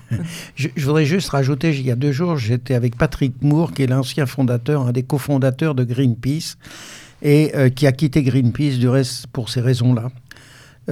quand on, voit un petit peu le parcours de, de Patrick Moore, c'est un, il était canadien, il habitait dans une zone de forêt absolument isolée, donc il a eu un, parcours écologique, j'allais dire, exemplaire, puisque euh, euh, il montre des images où il est seul avec quelques amis sur des petits dinghies de l'époque face euh, aux, disons, harpons, quelques mètres de harpons, de ces énormes baleiniers qui, voulaient donc détruire certaines espèces de baleines. Donc c'est des gens, j'allais dire, comme, comme vraiment des vrais écologistes. Mais malheureusement, je crains qu'en effet que euh, dans ces organismes, il y ait deux étages. Il y a les gens, c'est-à-dire ils utilisent tous les arguments pour convaincre des gens, des vrais écologistes, mais derrière, il y a une mainmise maintenant de business qui n'a plus rien à voir avec l'écologie. Et malheureusement, Greenpeace n'est pas le seul.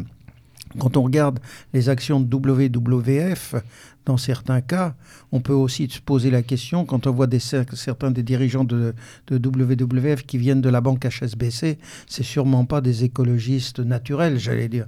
Donc aujourd'hui, l'écologie, ce n'est plus de l'écologie, c'est de l'écolo-business et du big business. Et je crois que tous les écologistes de terrain, et eux ont raison de se battre, on les trompe actuellement. Alors je vous signale quand même une euh, association que je respecte beaucoup, c'est Robin des Bois. Robin des Bois, c'est comme Greenpeace, avec pas de moyens, pas de subventions, rien du tout. Et euh, Robin des Bois lutte, par exemple, avec nous pour sauver le littoral. Ils luttent pour sauver les fonds marins. C'est eux qui luttent pour, euh, vous savez, tous ces bateaux pourris qui transportent des, des cargaisons euh, sous des pavillons de complaisance et qui vont euh, débarquer ces cargaisons dans des pays pauvres pour les faire, disons, bah, qu'ils n'ont plus le droit de le faire ailleurs. Donc je trouve ça assez, assez dément. et Romain Desbois a du courage.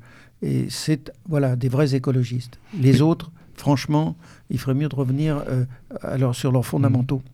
Oui, au-delà du, constat que fait Thibault, qui est plus qu'alarmant, plus qu'inquiétant, qui, relève et qui rejoint la logique de corruption et de, et de malversation que vous évoquiez euh, euh, dans cette logique de marketing à outrance pour, pour l'installation des éoliennes, on ose imaginer, on ose croire quand même qu'il existe des gens et des écologistes de bonne foi, comme vous disiez, qui se battent et qui, et qui ont à cœur de, sauver ce qui reste encore à sauver. la, la, LPO, c'est pareil. Quand on parle de la LPO, il y a deux niveaux.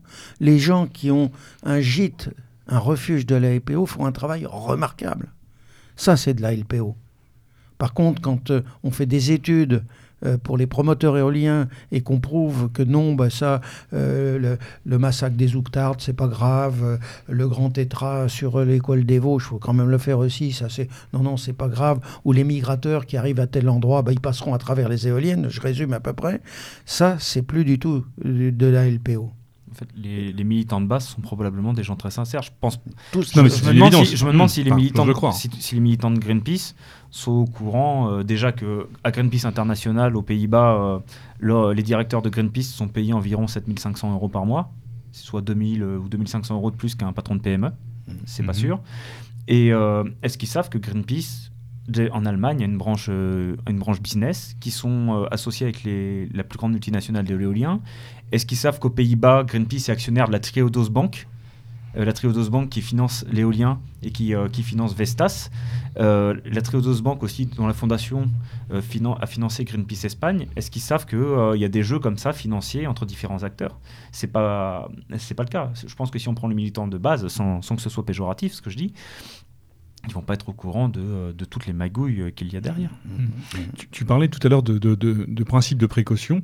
Est-ce qu'il y a quand même, malgré tout, lors de l'installation ou du, des plans d'implantation de ces éoliennes, des principes de précaution qui sont quand même imposés ou à respecter, des distances, des choses comme ça Je crois qu'en Allemagne, on dit qu'il fallait que ce soit dix fois la hauteur de la maison pour avoir une distance, mmh. des choses comme ça. Et quels sont... Là, tu as abordé euh, les risques, visiblement, enfin c'est au-delà du, lait de, la vache qui tourne. Quoi. Oui, bah, ils ont, Balim il montrait dans son documentaire, il prenait la vidéo d'un, je crois c'est un fermier australien, qui montrait que les, il n'y avait pas de jaune d'œuf dans, le, dans les œufs de ses poules. Il n'y avait plus du tout de jaune d'œuf. Et je crois qu'il avait, il expliquait aussi quelques malformations qu'il y avait dans la, chez certains animaux qui naissaient. Je crois que c'est au niveau des sabots.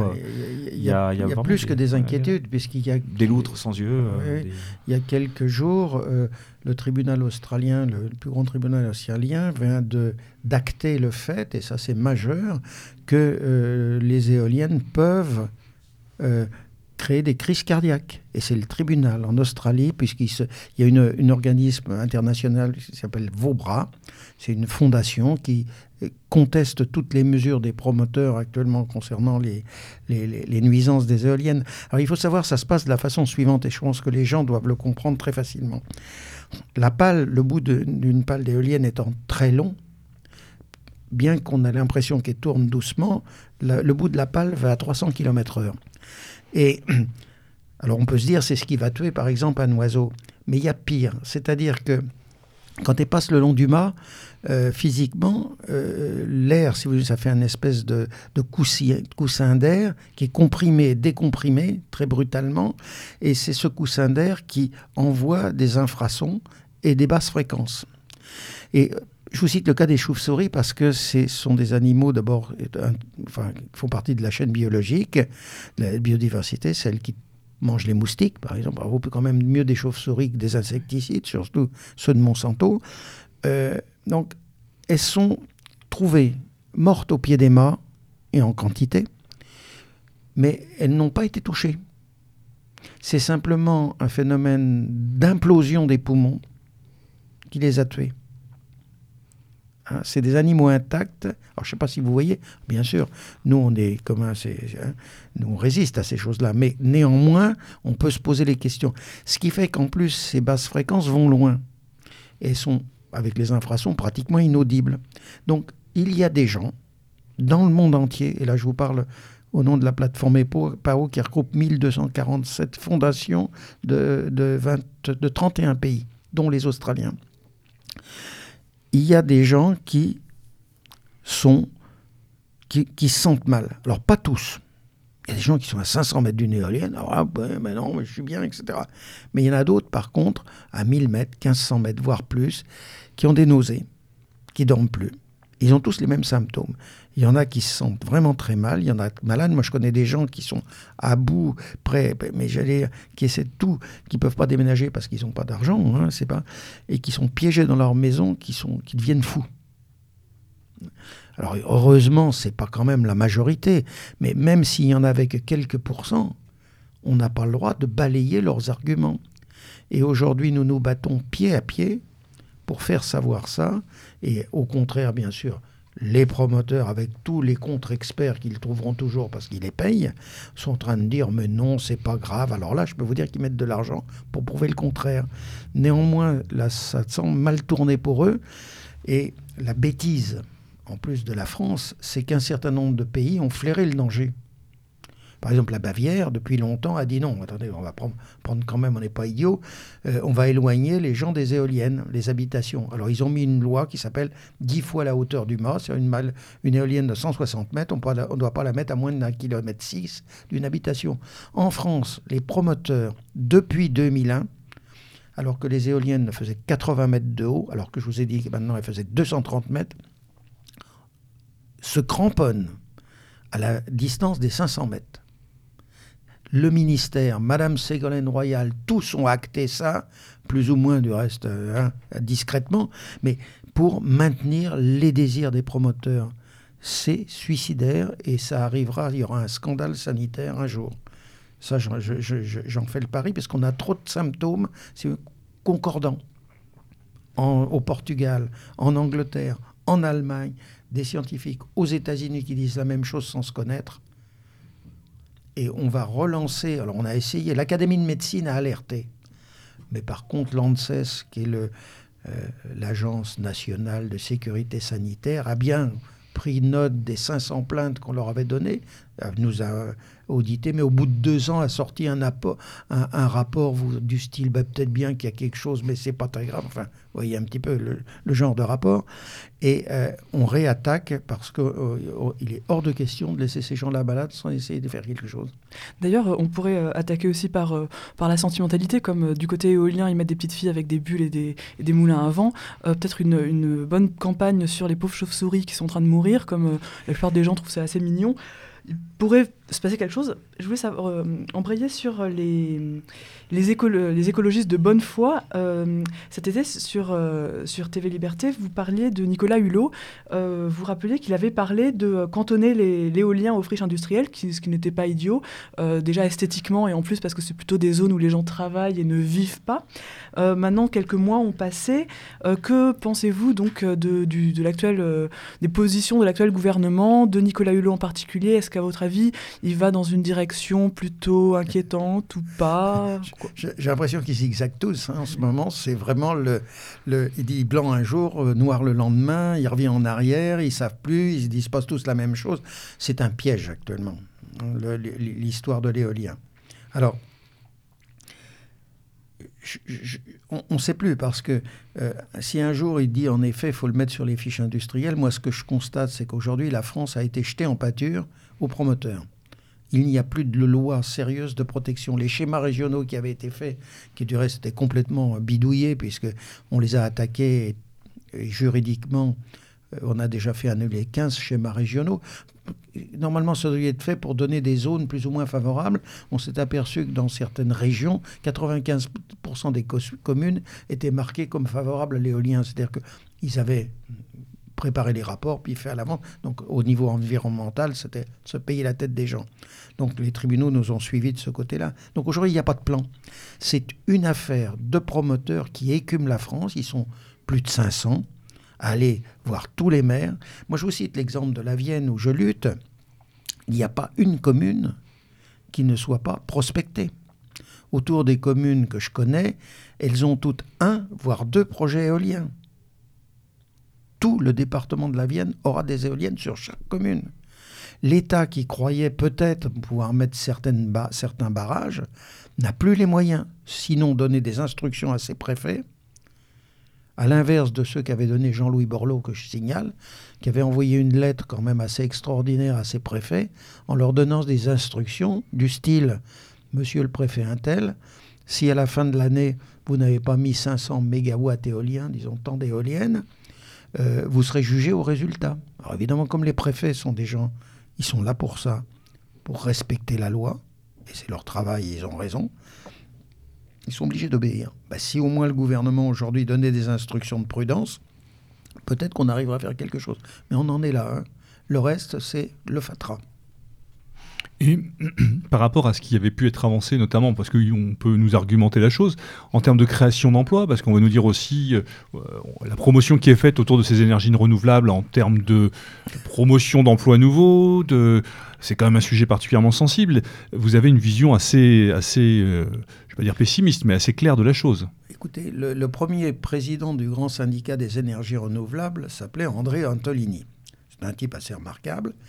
Euh, je crois que c'était l'ancien patron du promoteur immobilier, donc quelqu'un tout à fait rompu au développement de ce genre de, lobbying.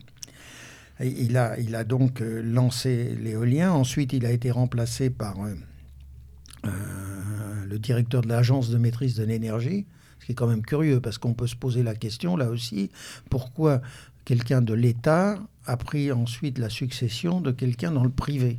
Hein, on peut se demander un, certain nombre de choses. Donc tout ça, actuellement, c'est, je vous dis, totalement incohérent. C'est eux qui dirigent tout ça. Et euh, il y a derrière, non seulement on en a parlé, une corruption locale, mais à mon avis, il y a quelque chose de presque plus grave. C'est-à-dire que le mécanisme qui a été mis en, France, et puis partout ailleurs, c'est prendre sur la facture d'électricité par une taxe. Hein, euh, qui est ce qu'on appelle la CSPE, et vous regardez tous votre facture d'électricité, pour, je vous dis, engraisser des sociétés euh, éoliennes qui, elles, font fortune. Il y a quand même des, euh, euh, des promoteurs qui sont célèbres. Il y en a un qui est parti qui s'appelle Paris Moratoglou avec un milliard d'euros en vendant sa société à EDF, qui s'appelle EDF Énergie Nouvelle et l'autre a vendu donc à enfin, ED, GDF Suez, maintenant NG, a vendu euh, la sienne pour 753 euh, millions d'euros et il est, sa fortune personnelle est estimée à, 300 millions d'euros. Alors d'un côté, si vous aimez, c'est un système qui pompe l'argent sur les factures d'électricité, mais alors plus grave. Et j'invite tout le monde à regarder ça. Si vous avez de l'électricité, une maison normale, j'allais dire, vous payez à peu près 80 euros euh, par mois euh, d'électricité. Euh, pardon, oui c'est ça, 80 euros par mois d'électricité. La taxe, cette fameuse CSPE, correspond à, à 23% de votre facture, à peu près. Par contre, si on continue à mettre des éoliennes, votre facture va doubler. Euh, vous allez donc payer peut-être l'équivalent en plus de 80 euros par mois. Mais si vous avez le chauffage électrique, là, ça devient vraiment très grave parce que c'est plutôt autour de 2500 euros que vous payez par an, donc 250 euros. Si vous doublez, ça vous fait 250 euros de plus. Il suffit de regarder, le, la, par exemple, sur l'INSEE, quel est le salaire médian du français actuellement? C'est autour de 20 000 euros. Donc quand vous regardez ces sommes, sur un salaire de moyen français, c'est 10% d'attaque de son pouvoir d'achat. C'est colossal. C'est hallucinant. Mais si vous prenez quelqu'un qui est au SMIC, qui est à 1200 et quelques, c'est 20%. Donc on est en train, discrètement, par ces factures qui vous arrivent là d'électricité, de vous prendre 10 ou 20% de votre pouvoir d'achat. Est-ce qu'il y a des gens qui s'en rendent compte Et tout ça pour engraisser un système qui pompe de l'argent. Et je vous dis, là-dedans, il y a des fortunes. Et si on va plus loin, On peut même s'intéresser d'où vient cet argent et est-ce qu'il est propre? Hmm. Or, tout ce système, c'est un système de société sans capital, de filiales, de filiales, de filiales. Alors l'argent, il vient par des fonds financiers, dans certains cas, pas partout, hein, c'est pas, pas le cas d'EDF ou des choses comme ça, et encore, j'en sais rien, mais par des fonds financiers, et quel est cet argent? Est-ce que c'est de l'argent normal? Ensuite, ça redescend, ça va sur ces parcs éoliens, et ça, ça repart, et ça s'évapore. C'est la fameuse somme d'entrée dont vous parliez tout à l'heure pour euh, faire... Et, mais, alors, on, a quand même des, des, traces de choses qui nous semblent être plus qu'inquiétantes. Euh, de l'argent mafieux, on en trouve en Italie, et euh, j'étais à Palerme à un moment donné où ils ont arrêté l'ensemble des, des directeurs des énergies renouvelables italiens. à l'époque, il y a eu 23 personnes de mise en prison, parce que la mafia avait parfaitement euh, compris le truc, hein, c'est de l'argent, on passe ça dans l'éolien, on retrouve, on est, on est blanchi. Ils prenaient le pouvoir sur la Sicile, c'est-à-dire qu'ils achetaient les terrains. Donc là, l'Italie s'est arrêtée. En, en Espagne, ils avaient arrêté tout un village. Alors en France, on n'a pas, à mon avis, j'espère en tous les oui, cas. La, la même tradition peut-être. La même tradition. Mais néanmoins, pour le dealer du coin, il se fait. Euh, néanmoins, il faut quand même être très prudent parce que on a vu des choses qui ont été publiées du style même de l'argent de trafic d'armes qui rentrait par des sociétés.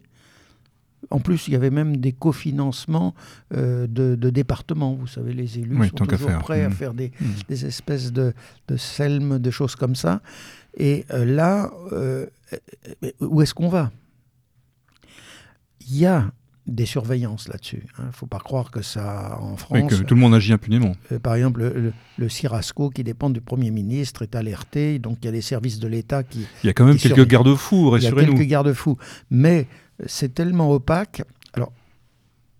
Personnellement, et à titre de, président de la Fédération environnementale, on s'est adressé à des services de l'État en leur demandant simplement, nous, c'est pas notre travail. Hein, on ne va pas, on n'est pas, on fait pas de la police, nous, on essaie de, mais leur dire, faites de la cartographie. Et la première chose que j'avais demandé, c'est faites la cartographie de cette toile d'araignée de milliers de sociétés sans capital qui font de l'éolien. D'où vient l'argent? Où va l'argent? Silence radio. Vous n'avez jamais eu de réponse? Alors, je sais que ces, ces, services travaillent dans le secret. Donc, ce euh, c'est pas parce qu'on n'a pas de réponse qu'il ne se passe rien. D'accord. Et je le souhaite. Vous, avez parlé, on a, vous avez parlé tout à l'heure de lobbying. Avant de, parler de, et d'aborder le sujet de l'EDF euh, de manière, euh, parce que c'est un acteur euh, majeur aussi de cette histoire-là, vous, au niveau de la Fédération d'environnement durable, quels sont vos leviers? Alors, faire de l'entrisme, mais dans le mot est peut-être pas très joli, mais faire du lobbying aussi, j'imagine. Il y a la voie euh, euh, judiciaire euh, pour déposer des référés, empêcher certains développements, des choses comme ça. Est-ce que c'est ça, la, la, votre quotidien pour lutter contre... Alors, d'abord, ce sont des associations de citoyens. D'accord. Et contrairement des fois à des accusations euh, sordides, hein, qui, bien sûr que menées par les promoteurs, des fois des services de l'État, pour vous discréditer, disant qu'on est, euh, on défend EDF ou on est des des, des, des, des, sales suppôts cachés du nucléaire. Non, on est des citoyens et en plus des citoyens libres et de toutes les origines. C'est-à-dire qu'à la Fédération environnement, vous avez des gens d'extrême gauche à d'extrême droite. Vous avez des gens qui sont pro-nucléaire, anti-nucléaire. Vous avez des gens qui, s'intéressent au réchauffement climatique, d'autres qui sont trop. Si on les mettait tous ensemble, si on leur posait ces questions tout le temps, ils se battraient. Alors nous, on a mis des garde-fous, nous, on lutte actuellement pour ça. Donc, deuxièmement, on n'a pas d'argent. C'est-à-dire qu'on vit uniquement de nos cotisations, aucune subvention, on nous a même refusé la défiscalisation parce que, évidemment, euh, on doit être les seuls, mais c'est normal de, la part de l'État. Donc, tout ça, c'est une bande de citoyens sans argent. Par contre, on a un bureau de spécialistes. Alors, depuis, si vous voulez, toutes les. Tout ce qu'on a besoin, il y a des bons aussi bien économiques, scientifiques, euh, médicaux, etc. Donc, ce qui fait que avec ce bureau et ce conseil d'administration, on couvre à peu près tous les domaines bénévolement. Donc, on est tous des bénévoles et on travaille en réseau. Et partant du principe, quand on n'a pas d'argent pour faire des pages dans le Monde ou dans le, dans le, Figaro, qu'on dirige du reste indirectement, qu'est-ce qu'on fait? Ben, on utilise tous les moyens Internet et tous les moyens, bien sûr, de contact. C'est-à-dire que chacun a des carnets d'adresses de gens. Et on est très surpris du reste, et je ne peux pas le dévoiler si vous aimez mieux, mais du nombre de gens de toute origine, des fois très haut placés, qui sont d'accord avec nous. Et souvent même, je ne voudrais pas le dire dans, les services de l'État, parce que, bah, écoutez, quand on a raison scientifiquement, quand on a raison économiquement, on peut mentir un certain temps. Mais la vérité scientifique, on ne la trouve mmh. pas. Hein. Mmh. Donc un jour, ça, ça, ça, sera su. Donc il y a des gens qui nous aident indirectement, qui nous, qui nous informent, qui nous préviennent. Donc c'est un vaste réseau. Pour vous donner un exemple, quand euh, la Fed euh, va lancer un communiqué de presse, il peut partir entre 120 et 150 000 contacts. C'est pas négligeable. Mmh. Euh, c'est alors on, on, a beaucoup de, de médias qui, euh, même s'ils ne publient pas ce qu'on dit, on sait exactement ce qu'ils lisent. Il y a des moyens informatiques. Mais surtout, on, nous demande, c'est-à-dire nous demande de l'information. Combien de fois j'ai vu des, des, des, journalistes de grandes chaînes venir me voir, nous interviewer, et ensuite être désolé que la ligne éditoriale ne puisse pas en parler. Pourtant, on a l'impression que la chose est en train de se briser. Récemment, vous avez donné une interview aux valeurs actuelles. J'ai vu aussi que vous parlez de vous euh, dans le Figaro, La Croix, je crois aussi. Il y a eu des choses euh, qui. Normalement sur Antenne 2 ce soir, ou après-demain sur, sur l'éolien de Saint-Brieuc, ils sont venus tourner à la maison. Alors, je ne sais pas ce que ça donnera aux 20h, mais euh, c'est. Si vous on a des très bons contacts avec l'ensemble de la presse. Même ceux qui nous combattent nous respectent parce qu'on essaie de dire des choses, même s'ils ne peuvent pas le dire. Euh, moi, je, les respecte beaucoup. J'ai vu des choses où j'ai vu des, reporters et des grands reporters désolés de ne pas pouvoir faire un sujet. Désolé, en me disant, mais c'est normal. Comment voulez-vous qu'une grande chaîne, enfin je m'excuse, je ne veux pas les prendre à partie, mais surtout ce soir, il, je sais pas, il y a des grèves, ils sont en pleine bagarre. Mais comment voulez-vous qu'une grande chaîne, dont les grands sponsors son EDF, NJ, etc., puisse dire ce que je viens de vous dire. Oui, ça s'appelle se tirer une balle dans le pied. Ça n'a pas de sens. Euh, j'ai vu un, cas à Poitiers aussi où la société d'électricité de la Vienne, je l'avais attaqué il y a très longtemps sur, une, une, sur FR3. Il est sûr que le directeur d'FR3 était embêté. C'est normal, hein, c'est leur métier, mais qu'est-ce qu'ils peuvent faire quand ils sont dans les mains de, euh, d'autorités euh, ou politiques ou financières. Mmh. Mmh. C'est le problème de la liberté de la presse. Alors, euh, si voilà l'éolien, donc est la catastrophe qu'il est, en revanche, est-ce que vous voyez des, des solutions, des sources d'énergie qui seraient véritablement propres et qui pourraient être intéressantes Vous parlez du solaire. Est-ce que qu'est-ce qu'on peut en sortir du solaire? Alors, écoutez, moi je suis physicien, hein, donc j'ai vu dans ma carrière l'évolution des matériaux. Quand on parle par exemple de l'informatique, à l'époque où j'ai commencé, euh, j'avais le Z81 qui devait être le premier ordinateur construit. J'ai toujours été passionné par ça. Euh, vous savez, les trucs qu'on montait tout seul en France avec des diodes, enfin un truc pas possible. Et euh, on était tout de suite en train de faire un calcul, mais il était tout. Bon, la moindre calculette actuelle, c'est des millions fois puissant. Néanmoins, ça a varié parce qu'il y a eu des progrès géniaux sur les matériaux.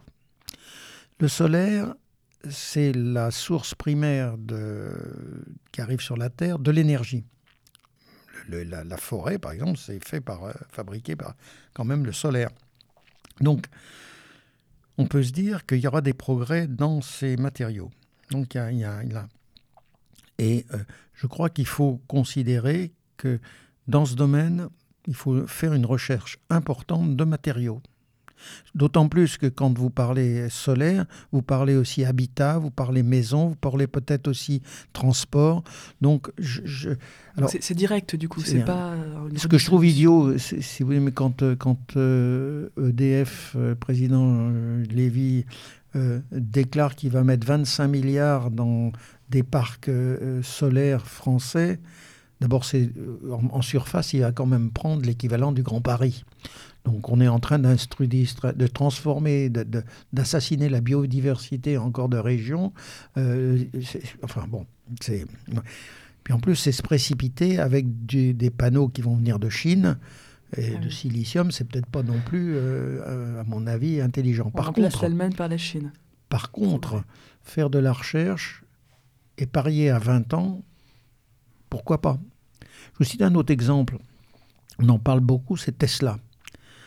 Tesla, la voiture électrique. Alors, je ferai plusieurs remarques. Tesla, d'abord, euh, on parle de la première voiture électrique de Tesla, la, puissante. Elle, euh, elle, baladait une batterie de 700 kg, 650 kg, pour balader une personne. Alors, quand on parle énergie, on commence à se poser des questions. C'est, la Tesla, c'était une, bagnole qui, enfin, c'est une voiture qui, qui promène une batterie. Hein. Alors, ils ont. Non, mais c'est ça. Hein. Alors, la batterie de la en dessous. ben non, mais alors pourquoi bah, Parce que l'énergie, pour, euh, pour mettre l'énergie en, en, boîte, c'est pas facile. Hein.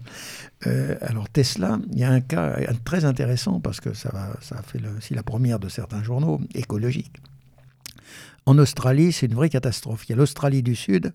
Ils ont décidé, ce que j'espère la France fera jamais, c'est-à-dire de, euh, de mettre l'électricité par zone séparée ce qui est parfaitement imbécile, puisque l'électricité, par principe, l'électricité du, du, réseau, ça se transporte très vite et ça ne s'arrête pas, hein, ça ne se met pas en boîte. Donc, ils ont l'Australie du Sud à 40% de son électricité qui devait être fabriquée par des parcs éoliens. Vraie catastrophe. Euh, il y, a, il y a un an et deux ans, blackout, il y a eu des pertes énormes. Les gens ont vu leur facture d'électricité exploser. Donc, réseau complètement déséquilibré. Qu'est-ce qu'a euh, proposé Tesla? C'est de mettre un, champ de batterie, euh, batterie spéciale. Alors, il y a, ça fait beaucoup de bruit dans le monde pour stocker l'électricité. Alors, quand on lit le, marketing, c'est ça y est, le problème est résolu. Il suffit de reprendre des chiffres. Cette grosse batterie, qui est énorme, hein, c'est des champs de batterie, en réalité, elle est simplement capable de stocker l'électricité pendant moins de 15 minutes. C'est-à-dire que ils font croire que s'il n'y a pas de vent pendant trois jours, la batterie va pouvoir restituer. Non, elle restitue que 15 minutes. Donc c'est du marketing. C'est une batterie uniquement pour réguler. Hein, l'éolien, pas pour stocker. Donc là, il y a encore mensonge. Donc tout ça, si vous avez mieux, je pense que le solaire, lui, a des progrès à faire. Et j'inciterai, par contre, là, tous les labos de recherche de France à ne pas lâcher dans ce domaine partant du principe que des sommes gaspillées, comme dans l'éolien, qui sont, on a déjà gaspillé en achetant 21 milliards d'euros de machines qu'on a fait fabriquer ailleurs. Ils sont fabriqués ailleurs. Si on avait mis ça en recherche, c'est des dizaines de milliers de chercheurs par an qu'on peut embaucher, soit dans des, des styles CNRS, soit dans des labos semi-privés, etc. Fonçons. Hmm. Vous insistez beaucoup là-dessus, justement, sur, l'alternative que peut apporter la recherche par rapport à l'investissement euh, d'autres choses. Euh, si, on était intelligent, on ferait la chose comme ça. On a de l'électricité à pas savoir en fait, qu'en faire. On en exportait 15%. Elle nous coûtait pas cher, d'accord, c'est du nucléaire, etc.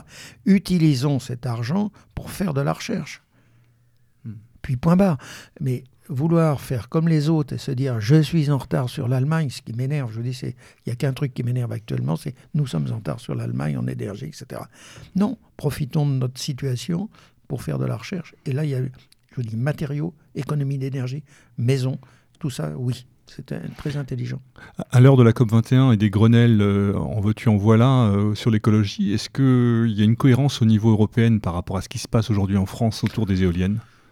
Quand je parle de cohérence ou d'incohérence, mais euh, dans, dans, dans, dans, le tableau euh, que vous nous décrivez là, est-ce qu'on retrouve des choses équivalentes euh je parle de ce que je connais, c'est-à-dire quand on parle du climat, je ne veux pas me mettre dans ce débat parce qu'il faut analyser les chiffres, il faut avoir les données fondamentales, c'est une science naissante. Simplement, j'aime la géologie, j'ai fait de l'archéologie depuis ma, ma, plus tendre enfance, hein, même en semi-professionnel en plus. Et, moi, ce que j'ai vu, c'est quand on, j'ai même trouvé des morceaux de dinosaures dans les déserts de, de, l'Utah et autres. Donc, euh, euh, si vous voulez, ce qui m'a toujours frappé, c'est quand on regarde euh, la Terre, c'est un livre, quand on enlève des couches, si vous aimez mieux, c'est un livre du passé qu'on ouvre. Il y a des choses extraordinaires. Ce qui m'a frappé, c'est qu'il y avait des époques où le climat était mais à des années-lumière plus chaud que maintenant, ou au contraire plus froid. Au même endroit, vous, vous creusez, vous allez trouver du renne ou euh, du, au contraire des, animaux de, la savane. Donc, je me dis que le climat faut drôlement être gonflé pour dire qu'en 2100, euh, on va faire plus ou 3 ou 4 degrés, personne ne peut le savoir. Honnêtement, je, vous dis mon sentiment, mais j'ai pas, j'ai pas de. Par contre, ce qui est anormal, c'est que il y a quelque chose qui se passe actuellement qui est beaucoup plus grave, c'est la pensée unique. Cette espèce de d'obligation de dire parce que tel groupe a décidé que c'était ça, qu'il faut le croire. Toute la recherche mondiale, toutes les grandes découvertes euh, ont été faites par des gens qui contestaient. Moi, j'ai fait l'école de physique et chimie de Paris. Il y a eu cinq prix Nobel. J'en ai connu euh, euh, le grand mathématicien, des choses comme ça. Mais jean il y a eu Gilles de Gênes aussi derrière. C'était des gens, d'abord, étaient modestes dans leurs conclusions, qui souvent euh, se faisait moquer d'eux au départ parce que quand il se lançait dans une étude, les gens lui disaient mais il est complètement malade. Euh, Gilles de Gênes, qu'est-ce qu'il a fait? C'était quelqu'un qui a commencé à travailler la matière molle.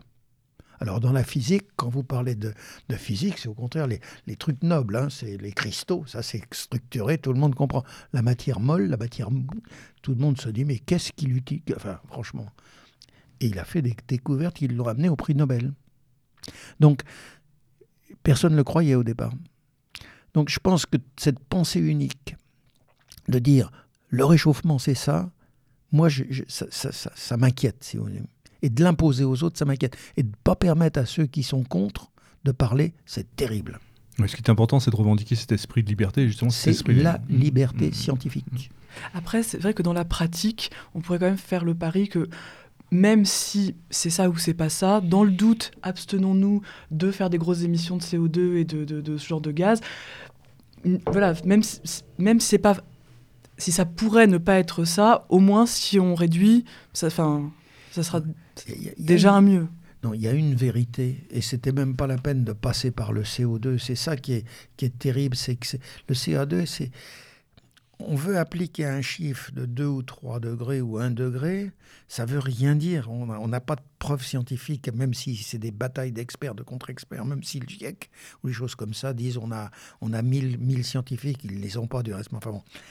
Mais je pense que le fait que les énergies fossiles s'épuisent, ça c'est une vérité. Le fait qu'on transporte le carbone du sol qui viennent soit du, du fuel, soit du, pétrole, soit du gaz, soit du charbon. Ça, oui, on le transforme en CO2. Bon, il faut quand même savoir que le CO2, ça nourrit les plantes. Et qu'il y a un certain nombre de gens qui disent, il suffit de faire l'expérience, ils montrent ça en serre, ils passent les, les, 300 ppm, je crois actuellement, qu'il y a dans l'atmosphère, ils passent à 600, la plante croît deux fois plus. Il y a des gens qui vous disent, mais attendez, le CO2 dans l'atmosphère, au contraire, on est en train d'augmenter naturellement les rendements des plantes. Donc c'est pas forcément aussi mauvais que disent les gens. Je ne sais pas qui a raison, mais on ne doit pas rester sur une pensée unique. D'accord. Ah, avant de nous quitter, euh, il faudrait quand même qu'on dise deux mots sur cet acteur essentiel euh, autour de l'énergie en France, qui est l'EDF on, a abordé de manière un petit peu rapide, en le citant par-ci par-là, euh, son rôle, son importance et ses responsabilités. C'est quand même un des acteurs majeurs aujourd'hui euh, de cette opération euh, d'occupation des terrains, d'occupation du territoire que sont les éoliennes. Et euh, je laisserai après la parole à Thibault qui, je crois, le réclamait. Mais je voudrais quand même que vous puissiez nous donner votre sentiment par rapport aujourd'hui à ce qu'est EDF, sa situation notamment financière qui n'est pas des plus reluisantes, la possibilité également d'une dislocation de l'EDF que nous connaissons au profit d'intérêts privés, c'est-à-dire aussi enlever la part régalienne naturelle de chaque État à gérer l'énergie. Euh, et on voit aussi que son implication dans ce développement de l'éolien n'est pas non plus tout à fait neutre. Ben, à partir du moment où on pense, que l'énergie, c'est la base clé de toutes les autres industries. on a la chance d'avoir euh, c'était, ça ne l'est plus, mais le plus grand groupe international fabricant d'énergie, c'était EDF. Il est passé en seconde. Je crois, hein, j'en sais plus rien. Et euh, quand on analyse les comptes d'EDF et sa politique stratégique depuis 2001, on est effaré. C'est une, euh, une, société qui a perdu la moitié de son capital. Euh, c'est une société qui, dont l'action est passée de 30 euros à, 10. C'est une société qui est endettée, on ne sait même plus à combien, qui s'est lancée dans des opérations financières avec des EPR qui n'étaient pas, à mon avis, maîtrisés, mmh. notamment avec une Clépoms, 30 milliards à trouver. Il y a un, un, EPR en Finlande avec 3 milliards de, de, etc. Quand on a, les, apparemment, les retraites seraient provisionnées. Donc on a l'impression, si vous avez mieux, d'un crédit lyonnais derrière. Et euh, quand on aboutit à tout ça, et qu'on voit que sa filiale, en plus, qui a été créée tous les jours, flingue, je m'excuse de dire ça, sa maison mère en disant mais non, euh, nous, nos énergies renouvelables et l'éolien vont remplacer le, reste d'EDF, il suffit de faire les chiffres. EDF, 158 000 emplois dans le monde. 119, je crois, en France.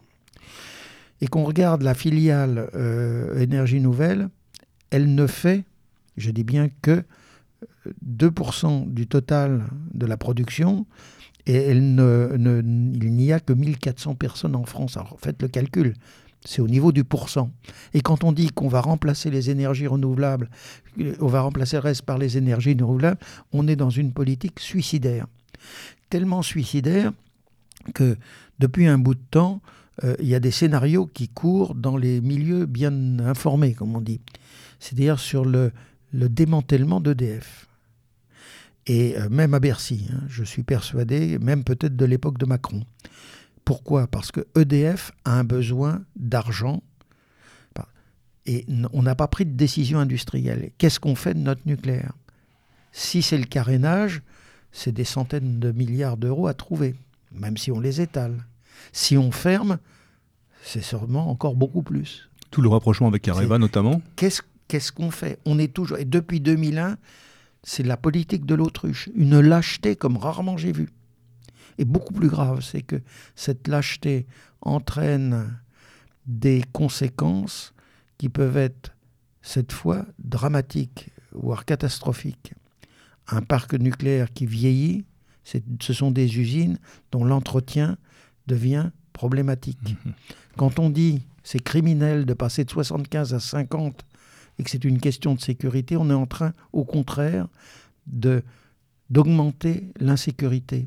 Parce que d'abord, une industrie en déclin, ben, tous les gens ne veulent pas travailler. Vous n'allez pas euh, vous lancer dans des jeunes dans un truc qui est en train de fermer. Il faut être malade. Je ne parle même pas de l'exportation, donc c'est complètement dingue. Et puis ensuite, vous êtes en train de rogner sur l'entretien. Or là, ça ne pardonne pas. J'ai confiance dans les ingénieurs d'EDF Néanmoins, il y en a quand même qui se plaignent de la sous-traitance. Et la sous-traitance, c'est pas bon dans ces trucs-là. Donc, on est en train de, se mettre dans une situation où potentiellement on va vers le danger. Donc, EDF, 1, risque une pseudo-faillite, ça ne sera jamais annoncé, c'est-à-dire en réalité un démantèlement, et autour d'EDF, tous ses concurrents qui actuellement prône bien sûr les énergies renouvelables, etc., plus les grands groupes américains, plus les groupes financiers sont en train de reliquer, reluquer de, comme des vautours autour de ce truc-là. On pourrait donc imaginer que ça peut être tout à fait euh, quelque chose de voulu aussi, peut-être aussi. C'est ça. Vous savez, on a perdu beaucoup de, de pans de notre industrie. Moi, je l'ai vécu. J'ai vu regarder le dernier Alstom quand ça s'est passé. On devait contrôler Alstom. ça y est, c'est General Electric qui a pris le pouvoir c'est une bataille d'industriels et on est en train de tout faire pour non seulement affaiblir avec l'État, l'affaiblir, manque de courage politique, et deuxièmement, on a mis à l'intérieur d'EDF une filiale qui perce tous les jours le bateau, le fait couler et en plus médiatiquement. Parce que je peux vous dire qu'entre euh, qui a parlé du nucléaire chez, EDF depuis 20 ans? Personne. Par contre, des, éoliennes, alors ça, toutes des grandes affiches et tout. Donc les gens sont persuadés. Donc je me demande, et là j'en rejoins ce qu'il disait, si derrière il n'y a pas une stratégie d'un certain nombre de d'ONG, de groupes industriels et notamment Greenpeace pour flanquer en l'air notre industrie électrique. D'accord. Disons que le rôle des ONG, qui ont le rôle, toujours le bon rôle par rapport aux entreprises, même médiatiquement, euh, Greenpeace est toujours relayé, un traitement toléré, euh, quand c'est pas bienveillant. Euh, ils arrivent en terrain conquis. Donc il suffit qu'ils fassent une bonne promotion de, l'éolien et en le présentant comme ils le présentent depuis des années, ça sera globalement bien relayé. Pourtant, il y a déjà eu des cas où Greenpeace a été, où a été démontré que Greenpeace avait fait fausse route. Euh, que ce soit avec euh, la plateforme Brandspar dans les années 90, que ce soit euh, en, en, attaquant l'exploitant forestier Resolute au Canada, on peut, en parler un instant. Resolute avait d'ailleurs fait un tableau comparatif pour montrer ce que Greenpeace disait publiquement contre cette entreprise et ce qu'il disait devant les tribunaux. Et c'était l'inverse. C'était complètement l'inverse. Greenpeace battait en brèche. Et c'est pour ça qu'il y a peut-être une faille aussi euh, à exploiter du côté des ONG au niveau de la, communication d'influence. C'est-à-dire que s'il y a une, bonne garde d'information qui est menée euh, contre, par exemple, contre cette ONG et comment en lumière tous les mensonges et les non-dits qu'il y a, il peut peut-être y avoir un un petit début de prise de conscience euh, sur, les, euh, sur les mensonges qui tournent autour de l'éolien.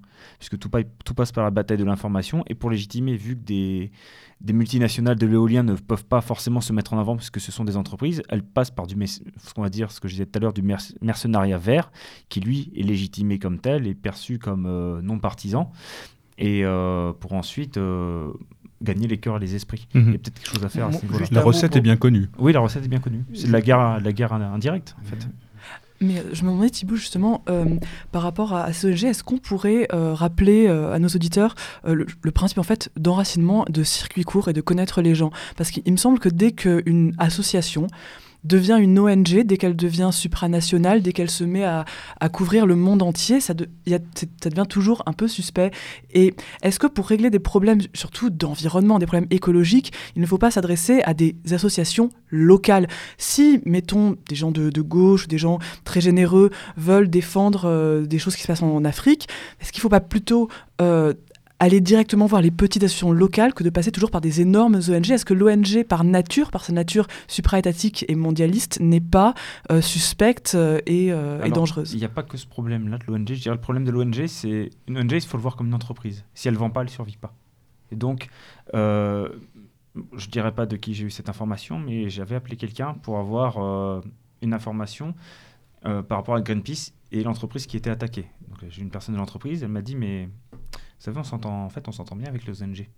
Elles sont, on travaille bien avec, mais on est obligé, elles sont obligées de faire leur ce cinéma parce qu'elles nous disent, mais sinon, on nous, euh, en fait, on, nous, on croit qu'on fait rien, donc on nous finance plus. Donc, c'est un espèce de jeu de dupes.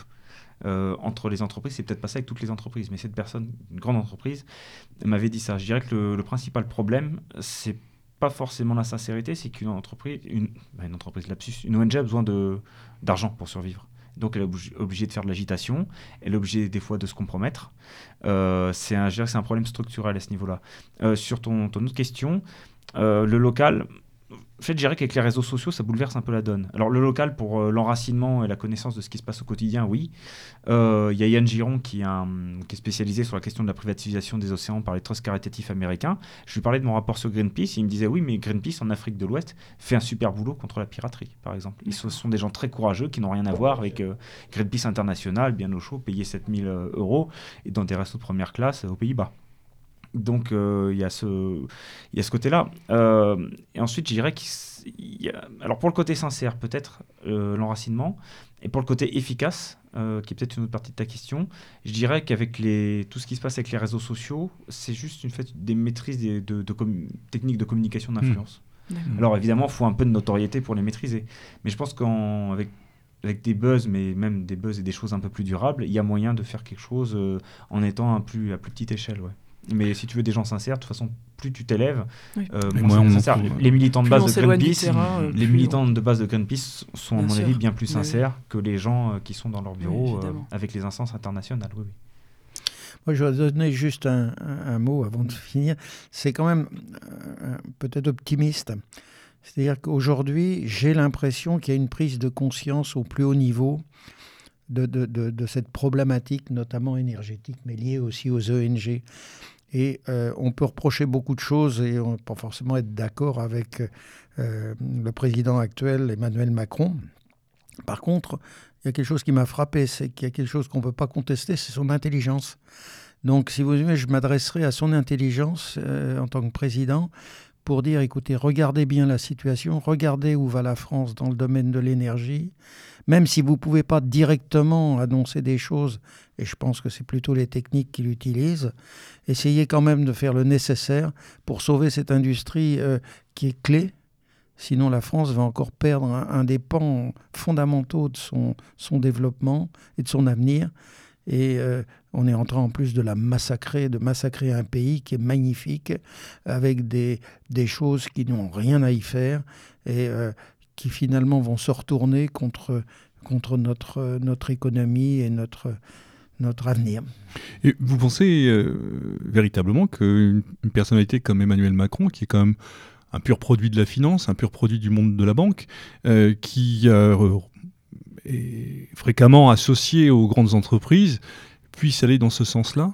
Oh, Est-ce qu'il n'est pas justement l'incarnation de tout ce que vous décrivez depuis le début de cette émission, tout simplement Oui, mais enfin, toutes les entreprises ne sont pas... S'il prend le, le, le, le, fait que c'est l'entreprise de la France qu'il défend, justement, avec ses connaissances économiques, il a la capacité de contrer ces grands groupes ou ces, ces, orientations qu'à un moment donné, il estimera euh, négatives. Et je pense que justement, c'est en utilisant ces, ces connaissances qu'il y arrivera. Parce que quelqu'un qui n'est pas de, de, ce monde n'y arrivera pas. Donc lui doit être alerté.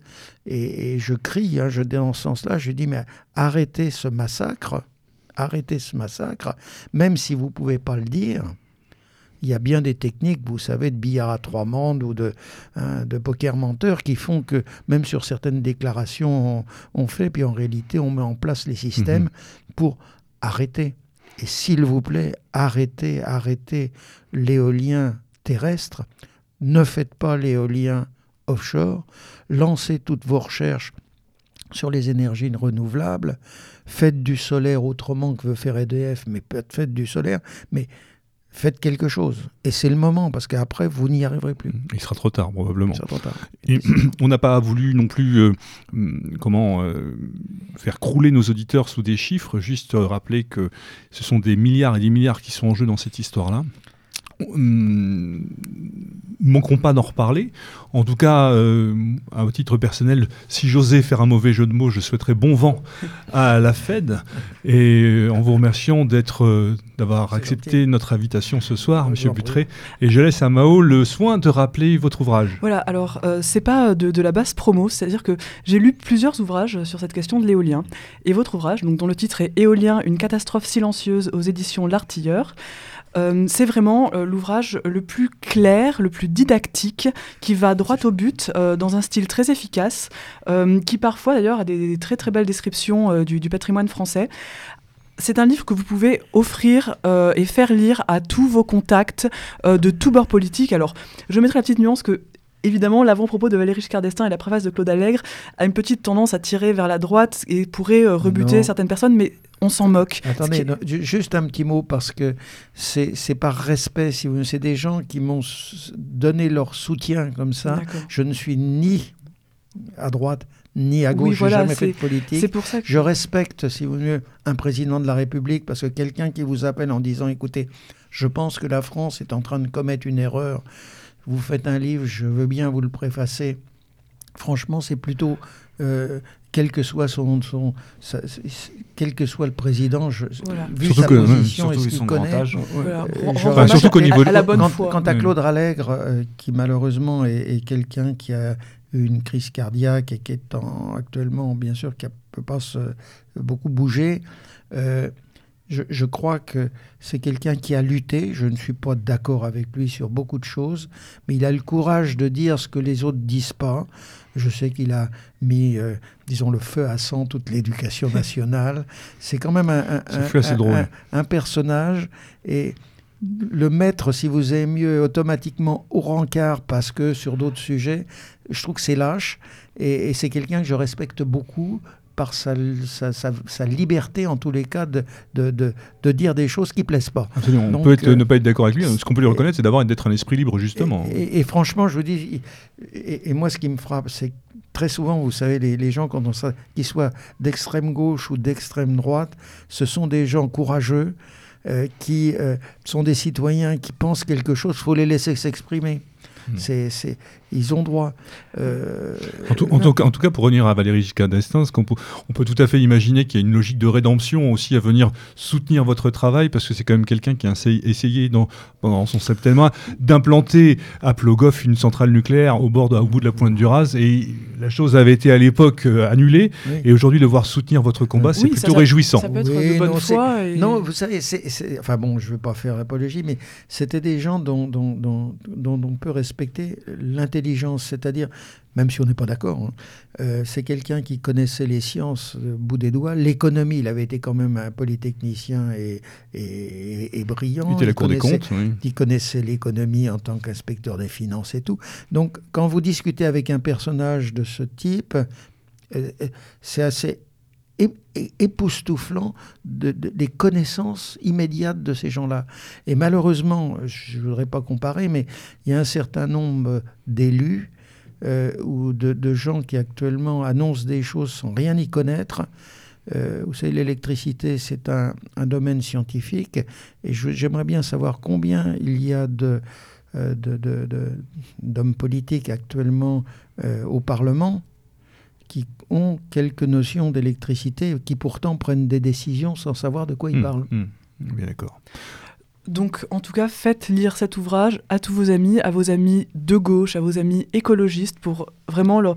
C'est simple, c'est très bien expliqué, didactique, ça va droit au but, ça se lit très facilement, donc euh, voilà, pensez-y, faites-le lire. Éolien, une catastrophe silencieuse. Ah, voilà. merci également Thibault. merci très Thibault.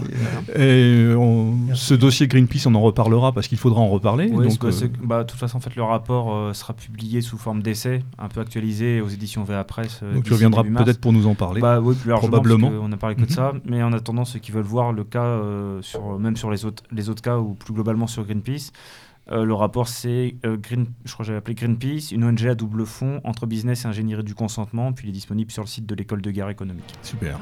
Merci à tous et merci Mao. Et comme il est de coutume, sur Méridien Zéro, à l'abordage. Et pas de quartier Salut à tous. Allez, au revoir.